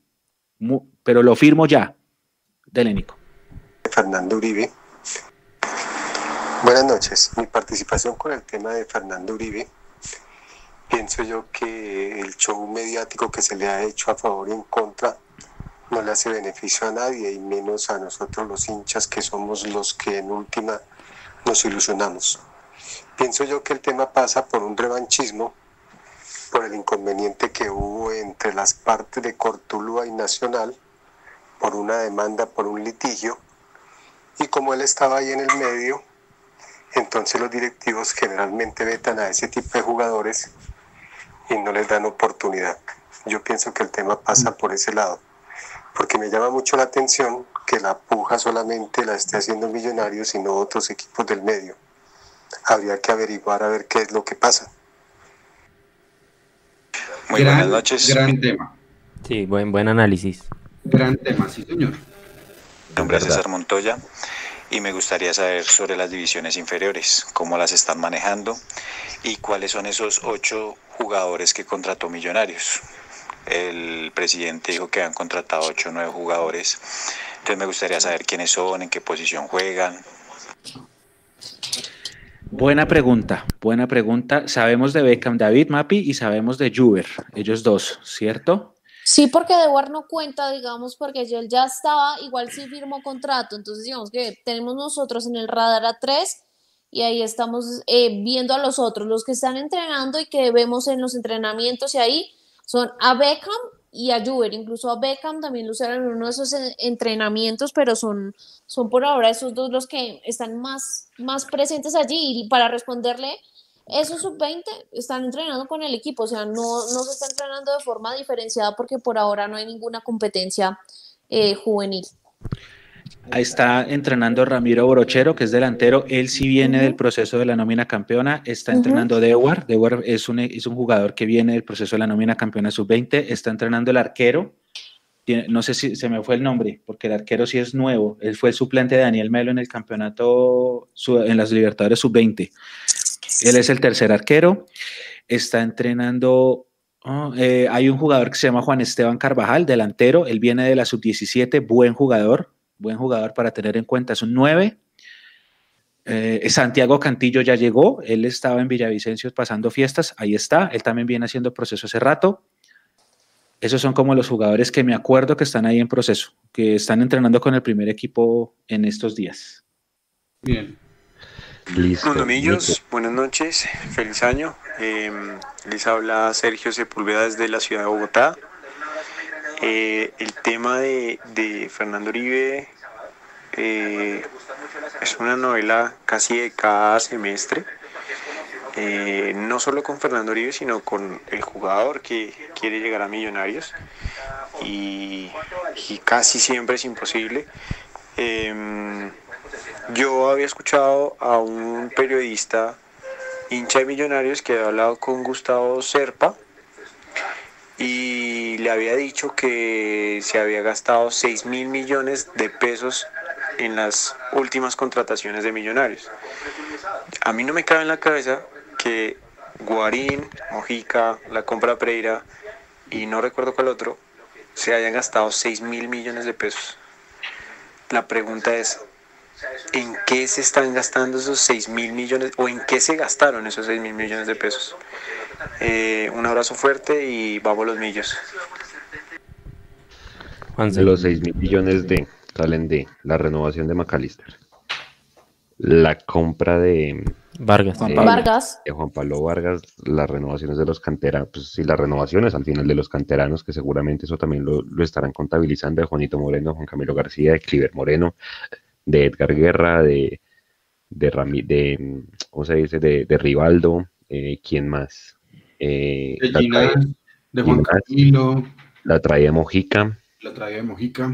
la traía de Ruiz, la traía de Guarín, Lo de Pereira. Pereira, la traía de, de Jaer, Yo la creo que a de Guarín póngale asterisco. por- O sea, dentro, dentro de ese dinero no contaría Guarín para mi gusto. Dentro de los 6 mil, Sí, no entra. ¿y por qué no entra? Pues no sé, o sea, no, no, él solo vale 6 mil. Sí, sí, pues, y, eso que la llegada de Guarín se da también por el jugador, que creo que él se acercó Sí, correcto. o que sea, lo hayan ido a buscar, eso es, eso es paja, o sea, de Eso una vez hay que decirlo acá. Vengan, y es que hay una obligación de lo que decía el Mechu, Millonarios es el único equipo de los llamados grandes del fútbol colombiano que no va a jugar torneo internacional. Eso le hace más necesario que tenga que ganar sí o sí la liga, o sea, es fracaso no ganar la liga del primer semestre. Nos quedan dos temas. El primero, Nico, ahora sí lo voy a pedir que muestre el fixture, la, la número uno, la que muestra los seis primeros partidos, porque ahí yo creo que ganando, o por lo menos haciendo el 80% de esos puntos, ya está estaría lista la clasificación. Yo antes de que sacaran la, la sanción del Campín, estaba muy optimista, porque fíjense que solo salíamos de Bogotá para ir a Medellín a jugar contra el Independiente Medellín y a jugar con a, a jugar con la Equidad, que al final también era dentro de Bogotá. De resto, fíjese, y a Tunja, fíjese, Leo. Vamos con Envigado, después hay que ir a Tunja, que posiblemente, dependiendo de lo que la alcaldía de, de Tunja diga, lo jugaremos o no lo jugaremos, fíjese, porque es con el Boyacá Chico, la fecha número 2. Y acuérdese que la, la alcaldía de Tunja no prestó el estadio para que Patriotas jugara con, con América, entonces ese partido estaría en veremos. La 3, vamos a ir a jugar en Manizales, pero nosotros, comillas, siendo locales contra el Once Caldas, suena curioso, pero es así la situación. Luego tendremos que ir a Medellín a jugar contra el Independiente Medellín. Ojalá hubiera estado Guarín en ese, en ese partido por el, el morbo, ¿no? Si saben de qué, a qué me Sí, refiero. sí, sí, sí, claro, claro. ¿Cómo Por, no? por, por Javier Reina. Por Javier Reina, sí, sí, sí. Eh, y luego tenemos que ir a Pereira. Ah, perdón, a Manizales a jugar contra el Pereira o acá en Bogotá, ¿sí? Y tendremos que ir a Techo. Yo creo que para esa época ya el Techo estará li- listo para jugar contra Equidad. En teoría, yo decía, de estos seis partidos, mínimo había que ganar unos, que unos cuatro y empatar dos para asegurar un buen ahorro de puntos para las primeras fechas. ¿Ustedes cómo lo ven? Y una vez para ir haciendo aquí el, el pronóstico. tengo una pregunta, Juanse. Sí, un Excel con Es- el pronóstico los- de una vez, por Ya favor. estoy en Excel, ya tengo el Excel listo. Ay, Juanse está preparado, pero la pregunta que tengo yo es, ¿estamos seguros de que los partidos que vienen todos son en Manizales? O sea, los de local. Los tres primeros, pues lo- el, de, el de Envigado y el, de- el de Once Caldas, yo sí creo. Además, como es Y más, al de- hasta el de Pereira. quién sabe qué va a Porque es que, porque es que hasta ahora, información que tengo yo, no sé, el equipo va a Manizales, juega y vuelve. Sigue entrenándose en Bogotá. Buen punto lo de Juanse. No sabemos qué va a pasar en esa fecha 2. No tenemos ni idea dónde vamos a jugar. Tunja no presta. Y después contra el Once Caldas en el Palo Grande de nosotros de locales. Sí. Sí, eso es- es un- Y ahora, usted sabe que Eduardo Pimentel se inventa cualquier cosa para que se juegue ese partido en Tunja. Porque el chico va a pelear descenso. Entonces, listo. Les comienzo a preguntar de una vez, hagamos el pronóstico y la gente que nos vaya diciendo ahí. Envigado, ¿cuántos puntos? Eh, Mecho, Tres. Nico, allá al fondo. Bueno, pero hay que aclararle a la gente que vamos a hacer unas predicciones aquí el equipo de Mundomillos Y, y, durante el semestre les vamos mostrando el balance a ver quién es el que más acertó. El semestre pasado, ¿quién fue el que más acertó? Eduardo. Eduardo. Eduardo fue el que más se acercó. Sí. Perfecto. Y no pasamos. Entonces, me preguntaba Envigado, ¿cierto, Juanse? Envigado. Eh, ajá. Tres puntos. María Paula. Uno. Leandro. Uy, Uno, mapis. uno también, sí. Leandro. Oiga, no, no, antes de que nos comiencen a dar palo no es lo que uno quiere, ¿cierto? No, Lo que uno cree, lo que uno cree, sí, no, lo que uno cree, sí, sí, sí, no, no, no, está bien, estamos de acuerdo, pero María Paula, Leandro, no, ¿Qué Juanse, hacemos? ¿usted ¿Qué también? No, tres, yo puse tres. Y, Chico, yo puse tres. Qué papelón. Acuérdese que Chico no la puso difícil la última vez. Mechu. Tres, Nico contra Chico en Tunja. Ah, de una vez los seis partidos. De una, Sí. todo. Ah, jue mamá. Eh, mientras tanto, en el chat los vamos leyendo, envíen también sus pronósticos. Yo digo Boyacá Chico contra Millonarios en Tunja. Bueno, Mapis mientras tanto. Empate, ¿cuántos empate, puntos? empate. Tres. Tres. Leandro. Chico. Uno. Uno. Once Leandro Caldas. está, pero Espere, hombre. Que la gente tres, quiere- que la gente quiere que le contemos qué pasó con Reina y Guarín. Lo que pasa es que Javier Reina es el Javier Reina es el novio de la exmujer de Freddy Guarín. ándale, Sweet. Sí, sí, Sandra, ayer, ayer incluso estuvo como resentido de los isquiotibiales. Sí- sigan ustedes en estudio, por favor. úpale, Ay, Dios mío. Once Caldas, locales nosotros en Manizales, María Paula. tres, María Uno. Paula. Uno. Nico.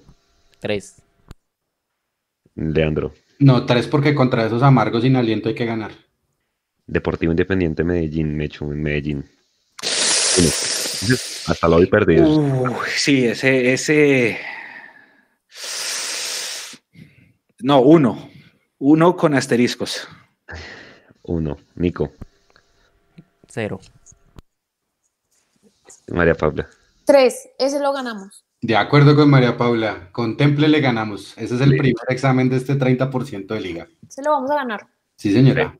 Pereira. En de locales nosotros. tres, Yo también digo tres. Nico. Tres. Tres. Mapis. Tres.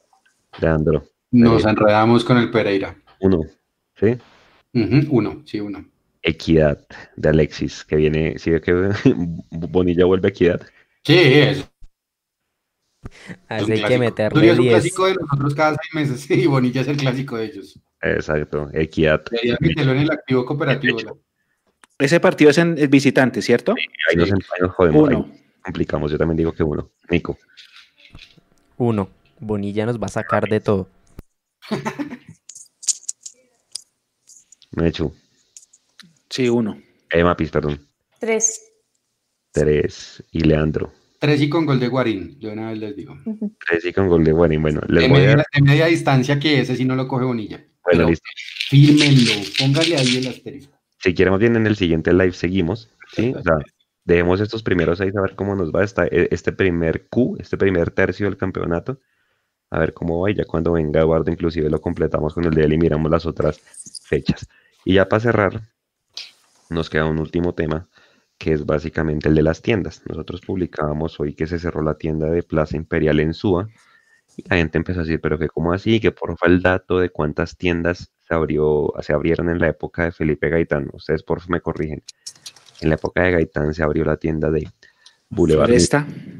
Cafam, Santa Fe, Plaza Imperial. No, Santa Fe no me suena, Santa Fe no me suena. Yo recuerdo, Juanse, no, yo, Plaza Imperial no, Plaza Imperial es la nueva, la nueva porque eso lo, lo cubrió Mundo Millos el lanzamiento. Allá fue Hugo y Lacona a hacer un live. O sea, y, Plaza y- Imperial reemplazó a Boulevard. ok, Ah, ahí le mandó Hugo el pronóstico de él para que también lo meta al Excel. Ahí Ah, lo mandó por ah. interno. Faltaría el de Andrés, el de Eduardo, el de la Cone. ¿Quién me falta? ya. Ya estamos, ¿no? Mm. Listo. Em, ah, bueno, entonces le contaba, yo cuando Millonarios queda campeón 2012, ¿se acuerda que sacaron una camiseta conmemorativa del título que era negra o azul, que salía como campeones y las, el 14 atrás? Esa camiseta yo la compré en la tienda que quedaba en la sede administrativa de la 103 al abajito de la novena. Allá había de la 15. Había una tienda en esa casa. Pero, era como una boutique, no era tan grande. Exactamente, exactamente. Yo recuerdo haber comprado ahí esa camiseta y compré una polo que ahí la tengo, que no la, no la conseguía en cualquier tienda, bonita, Adidas. Y ahí en ese momento recuerdo que existía la tienda de Floresta, porque acuérdese que en esa era la, camiseta esta del orgullo embajador, la camiseta conmemorativa de la sudamericana. Esa se, se, conseguía casi siempre en Floresta. Ahora bien, que recuerde yo, si la memoria me hace no me juego una mala pasada. La tienda de Plaza Imperial y el estreno de la inauguración lo cubrimos Hugo y la Coni. Esa tienda reemplazó a Boulevard. O sea, cuando abrieron Plaza Imperial fue porque cerró Boulevard. Porque se dieron cuenta que Plaza Imperial, de pronto por el sector de Suba, tenía más eh, forma de atracción de público que Boulevard. Ajá. Ah, no estoy seguro, no estoy seguro si Gran Estación, Santa Fe también es de la nueva, de la nueva administración, porque es, la, es a donde yo iba. Calima y Gran Estación estoy seguro que son de Gaitán. Entonces puede ser. puede ser esas dos. ¿Centro Mayor de quién es? Ah, espéreme a ver. Creo que también es de Gaitán. Es que yo, conocí, Centro Mayor es un centro comercial relativamente reciente, ¿no? Yo, yo recuerdo que fui a conocerlo en 2014, después de un partido de millonarios a puerta cerrada que yo pude entrar. Ese partido fue como a las 11 de la mañana y me acuerdo que después fui a, a Centro Mayor a ver un partido del Mundial, del, Mundial de Brasil. Si el centro comercial estaba recién inaugurado, entonces la tienda tuvo que ser posterior a 2014, o sea, ya sería nueva administración. Okay, Obviamente jugando con la memoria. ¿Y la del estadio? y la del estadio, la del estadio sí pudo haber sido de, la, anterior, porque puede ser de las primeras, creería yo, no sé porque es que en el, en el balance que deja Gaitán dice que bajo la administración de él se abrieron ocho tiendas, entonces las estaba contando. Pero al final yo creo que la conclusión que queda es que el tipo la tenía clara en el tema del mercadeo. Eh, él dice que con esas ocho tiendas millonarios alcanzó a facturar cerca de 3 mil millones de pesos al año, pues que en solo ropa es una muy buena plata. Vaya usted venda 3 mil millones de pesos en ropa a ver si, a ver si lo hace. señores, creo que se nos acabó el tiempo palabras para el cierre y mañana pues estén atentos. Lastimosamente Millonarios no volvió a abrir eh, rueda de prensa virtual. Esperemos que para el siguiente partido lo haga. Porque hay muchas preguntas que la gente Pero, espere, ¿pero no la abrió para nosotros o no la abrió para todos? Nadie, nadie, para nadie. No, para nadie, para nadie. seguramente una pregunta que haremos es, yo le quiero hacer personalmente a Gamero es, señor Alberto Gamero, ¿usted, está, usted le trajeron lo que pidió? O sea, literal, se la quiero hacer así de directa. Porque si venga es el, el, técnico con más clasificaciones a, a los ocho del fútbol colombiano. Y pues para seguir con ese récord, eh, quiero preguntarle eso, decirle si realmente él pidió lo que, lo, lo que le trajo eh, el comité de, deportivo. ¿Qué otra cosa para cerrar? Este mañana. Juanse, me están diciendo que Centro Mayor sí es de Gaitán, que la inauguración fue con Mayer y con, y con Johnny Ramírez. Ok. Entonces, si es así, es, es, eso es 2012-2013 pues, ahí está. Mm, saludos, saludos acá a la gente que está conectada, Santiago Acosta, Oscar Pardo, ¿quién más nos está saludando? mucha gente muy activa, empezamos muy bien el año, ¿ah? Mucha gente conectada. en YouTube. Mucha gente conectada, gracias a todos. Mm, sí, tal vez unos saludos, unos saludos. Ah, a Juan Sebastián, eh, Juan Sebastián Zapata, que siempre, nuestro amigo de Zipa, que siempre está con nosotros. Nico, él dice que él mandó un audio con un mensaje muy bonito para Mapi. Entonces, ya no nos va a dar el tiempo, pero para que porfa se lo, se lo pase por interno. Él dice que mandó un audio. Gracias. Mire, por ejemplo, hay, ah, un proyecto que hace rato se quiere hacer y es que es mandar cosas al exterior. Hay una, una em, seguidora de Mundo Millos que es Viviana Encapié, que ya vive en Estados Unidos y ella sufre porque allá no hay cómo llevar las cosas. Y ella dice que, por ejemplo, en Plaza Imperial las muchachas que trabajaban allá en la caja y en, y en, pues como, como asesoras, les pedía a ella que le mandaran las cosas a Estados Unidos porque no tenía cómo conseguirlas. Entonces, fíjese que, que, Millonarios no solamente es, como decían las barras, es creo que en todo el mundo. Hay mucha gente por fuera del país que sigue a Millonarios. Un saludo para toda la gente, no los pudimos saludar a todos porque había muchísima, muchísima gente conectada. A todos, muchísimas gracias.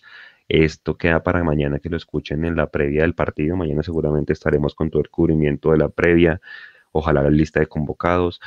No sé si itinerario haya, porque como van y vuelven ahí mismo, pues no sé si haya hotel o algún tipo de... no, sí, sí, sí. El equipo, el equipo viaja mañana viernes por la tarde. El partido es el sábado y regresa el sábado por la noche. Entonces sí, se, ha ido hospedaje. Ah, Pereira, entonces.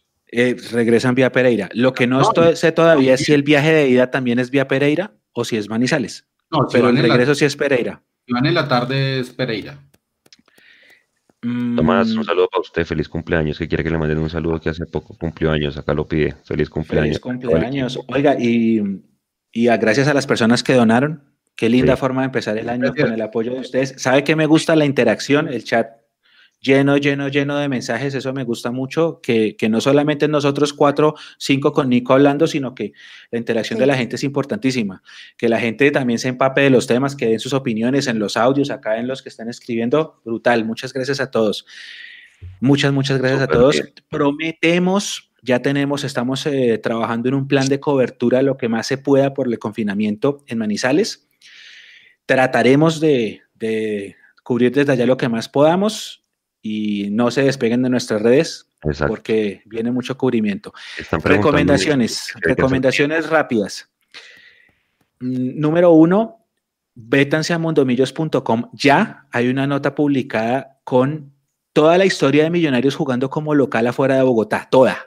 Desde la primera, es más, les voy a contar una anécdota. La primera fue en el año 52 porque Nacional estaba en crisis y Millonarios aceptó jugar el Millos Nacional en Medellín, o sea, en Itagüí, para darle la taquilla nacional, para salvarlo de, la, de su crisis financiera. Esa fue la primera vez que Millos fue local en una ciudad aparte de Bogotá por torneos oficiales. Y ahí hay un recorrido completo de todas las ciudades donde hemos sido locales. Vayan y léanlo. Está buenísimo, compártanlo. Esa es la primera. La segunda, eh, el dato no menor, que también están ya en nuestras redes, que va a ser increíble. Contra el Envigado hemos jugado en el Campín, en Techo, en Tunja, en Sogamoso y ahora en Manizales. Cinco estadios distintos. Y de visitante hemos jugado en el Polideportivo y en el Atanasio. Increíble. Algo pasa con, la rivalidad con Envigado. Eso como primera medida. Y segundo, pues que ya desde mañana empezamos con todas las previas y todo el cubrimiento, tanto a nivel virtual como en, desde allá. Vamos a prometerles trabajar mucho en las previas. La, la gente que está preguntando en el chat que si va a haber tercer tiempo el sábado, si va a haber tercer tiempo, va a haber transmisión en vivo.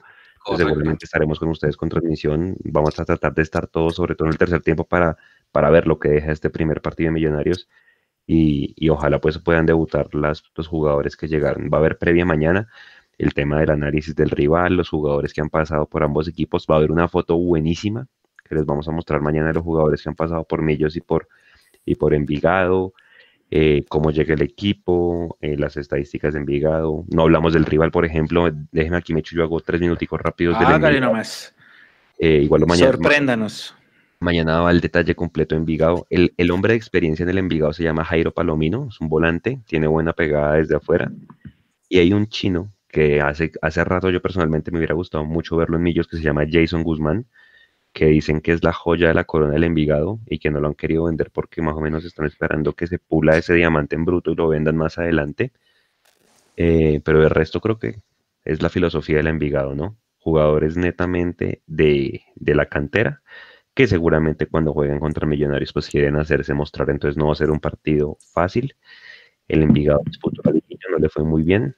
Con eso que el Envigado estaba en el grupo del Pereira del Medellín, perdió los dos partidos que jugó, creo que ganó otro, entonces pues no viene muy bien, eh, pero nada, trajo un par de jugadores, ninguno conocido, un, uno de Nacional, otro delantero argentino, pero pues van a irle pegando al perro seguramente con ese delantero. Entonces, pues no hay que confiarse. Es un rival que, como les digo, son jugadores que se quieren mostrar contra Millonarios. Y hay un delantero también que es bastante escurridizo que se llama Michael Nike. No sé si lo han escuchado. Michael Nike.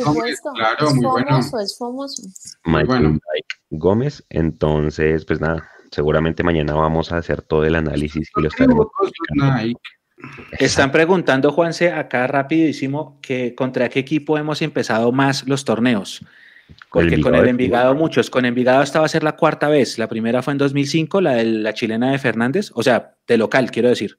2005, la segunda fue en 2014 que ganamos 1-0 con gol de Agudelo y la tercera fue la del Pinto en 2019 que perdimos 2-1 en el Campín. más las tres, exacto, más, exactamente, más tres veces jugando de visitante contra ellos. En 2005 nos metieron 4-1, en 2014 ganamos 2-1-2 de Dairo y en 2019 ganamos 1-0 Juan David Pérez. O sea que esta va a ser la séptima y la cuarta como local contra el Envigado empezando. Creo yo que el, equipo contra el que más hemos empezado podría ser Santa Fe porque en los 90 siempre se empezaba con clásico. Con clásico, Todas las, durante el 92 al 99 la primera fecha siempre fue clásico. Entonces, creería yo que el, que, el, equipo con el que más hemos empezado puede ser Santa Fe y de pronto ahí va Bucaramanga, que contra ellos también hemos jugado bastante. Tendríamos que hacer el ejercicio de averiguar. Exactamente. Cristian Blanco es el jugador que viene de Nacional para Envigado, que es lateral izquierdo. Y el otro que llegó fue un argentino de 30 años que se llama Alejandro Toledo. De resto, pues se mantienen con la misma base, como les digo. Jason Guzmán es el jugador a referenciar. Mañana pues esperen todo el, el análisis del, del rival, pero es un partido que hay que ganar definitivamente, como ya lo veíamos. María Paula, para cerrar este Mundo Millos Live número uno del año y número 67 en total. Eh, que estén muy pendientes porque si han visto nuestras redes sociales, ahora estamos haciendo unos videos cortos, quiero que nos digan si les gusta, si no les gusta, qué quisieran ver en estos videos cortos que son más que todo informativos, porque acá siempre nos estamos renovando y tenemos muchas ideas para este año, así que ya saben, en los comentarios por favor déjennos saber qué les gustaría ver en estos videos, porque vamos a tener mucho más contenido multimedia para todos ustedes. Gracias por estar conectados en este primer Mundo Millos Live del año 2021. Los esperamos y se fue. un relojito. Leo. Un párrafo chiquitico para despedirme. El fútbol puede ser a veces una metáfora de la guerra, pero no es la guerra. El objetivo horroroso de las guerras es aniquilar al enemigo. Ese no es el fin del fútbol. Porque en el fútbol sin rival nos quedamos jugando solos. Por eso es que nosotros hablamos de los rivales. Un abrazo. Gracias por acompañarnos en este Mundo Millos Live número 67. La frase es de Ezequiel Fernández Mures. Oh, un capo. Él es un, crack. Un crack. Él es un crack. Sí, sí, claro, tenemos que analizar al rival. Creo que, creo que de las cosas más positivas de nuestras previas es justamente saber contra qué nos enfrentamos y no, y no saber salir con sorpresas en la transmisión. Eso es un trabajo juicioso que se hace en la previa para preparar una transmisión que se hace con mucho trabajo y dedicación para tratar de llevársela lo más profesional que se pueda. A todos ustedes, muchísimas gracias. De nuevo, feliz año. Bienvenidos a la tercera temporada de, Live. Y nada, este es el primero de muchos. Los esperamos el sábado con la transmisión. Nico tiene varias sorpresas también para, para nuestra primera transmisión del año. Y con toda, con toda, mucha fuerza y mucha fe en esta base de jugadores. A los pelados, toda la confianza del mundo y toda la fe. Creemos en ustedes de Juanito hasta Abadía, a toda esa base de jugadores le tenemos toda la fe del mundo y aquí vamos de nuevo, con toda. Y aquí vamos de nuevo. A toda la gente, gracias por haber estado con nosotros. Muy buen live este del, del 2021, el del inicio. Gracias, conectadísimo. Seguramente el partido es a las 5. Entonces estaremos desde las 4 y 40, 4 y 45 con todo el tema de la previa, la transmisión, los audios y luego pues la rueda de prensa y, el tercer tiempo para analizar lo que deja este primer Millonarios 2021. Pendientes todos, cuídense mucho, está bastante feo el tema del COVID, no salgan si no es necesario, si en sus localidades hay cuarentena, traten de respetarla, se dice que ya las UCI llegaron a 100%, entonces quédense en sus casas, eh, escuchen a Mundo Millos, los que no tienen el canal, les vamos a llevar pues a hacer todo nuestro esfuerzo para llevarles una transmisión, obviamente parcializada hacia Millonarios, pero pues con toda la objetividad del caso, analizando estadísticas, desempeños de la gente y demás. Cuídense mucho, muchas gracias y que Chao. Chao.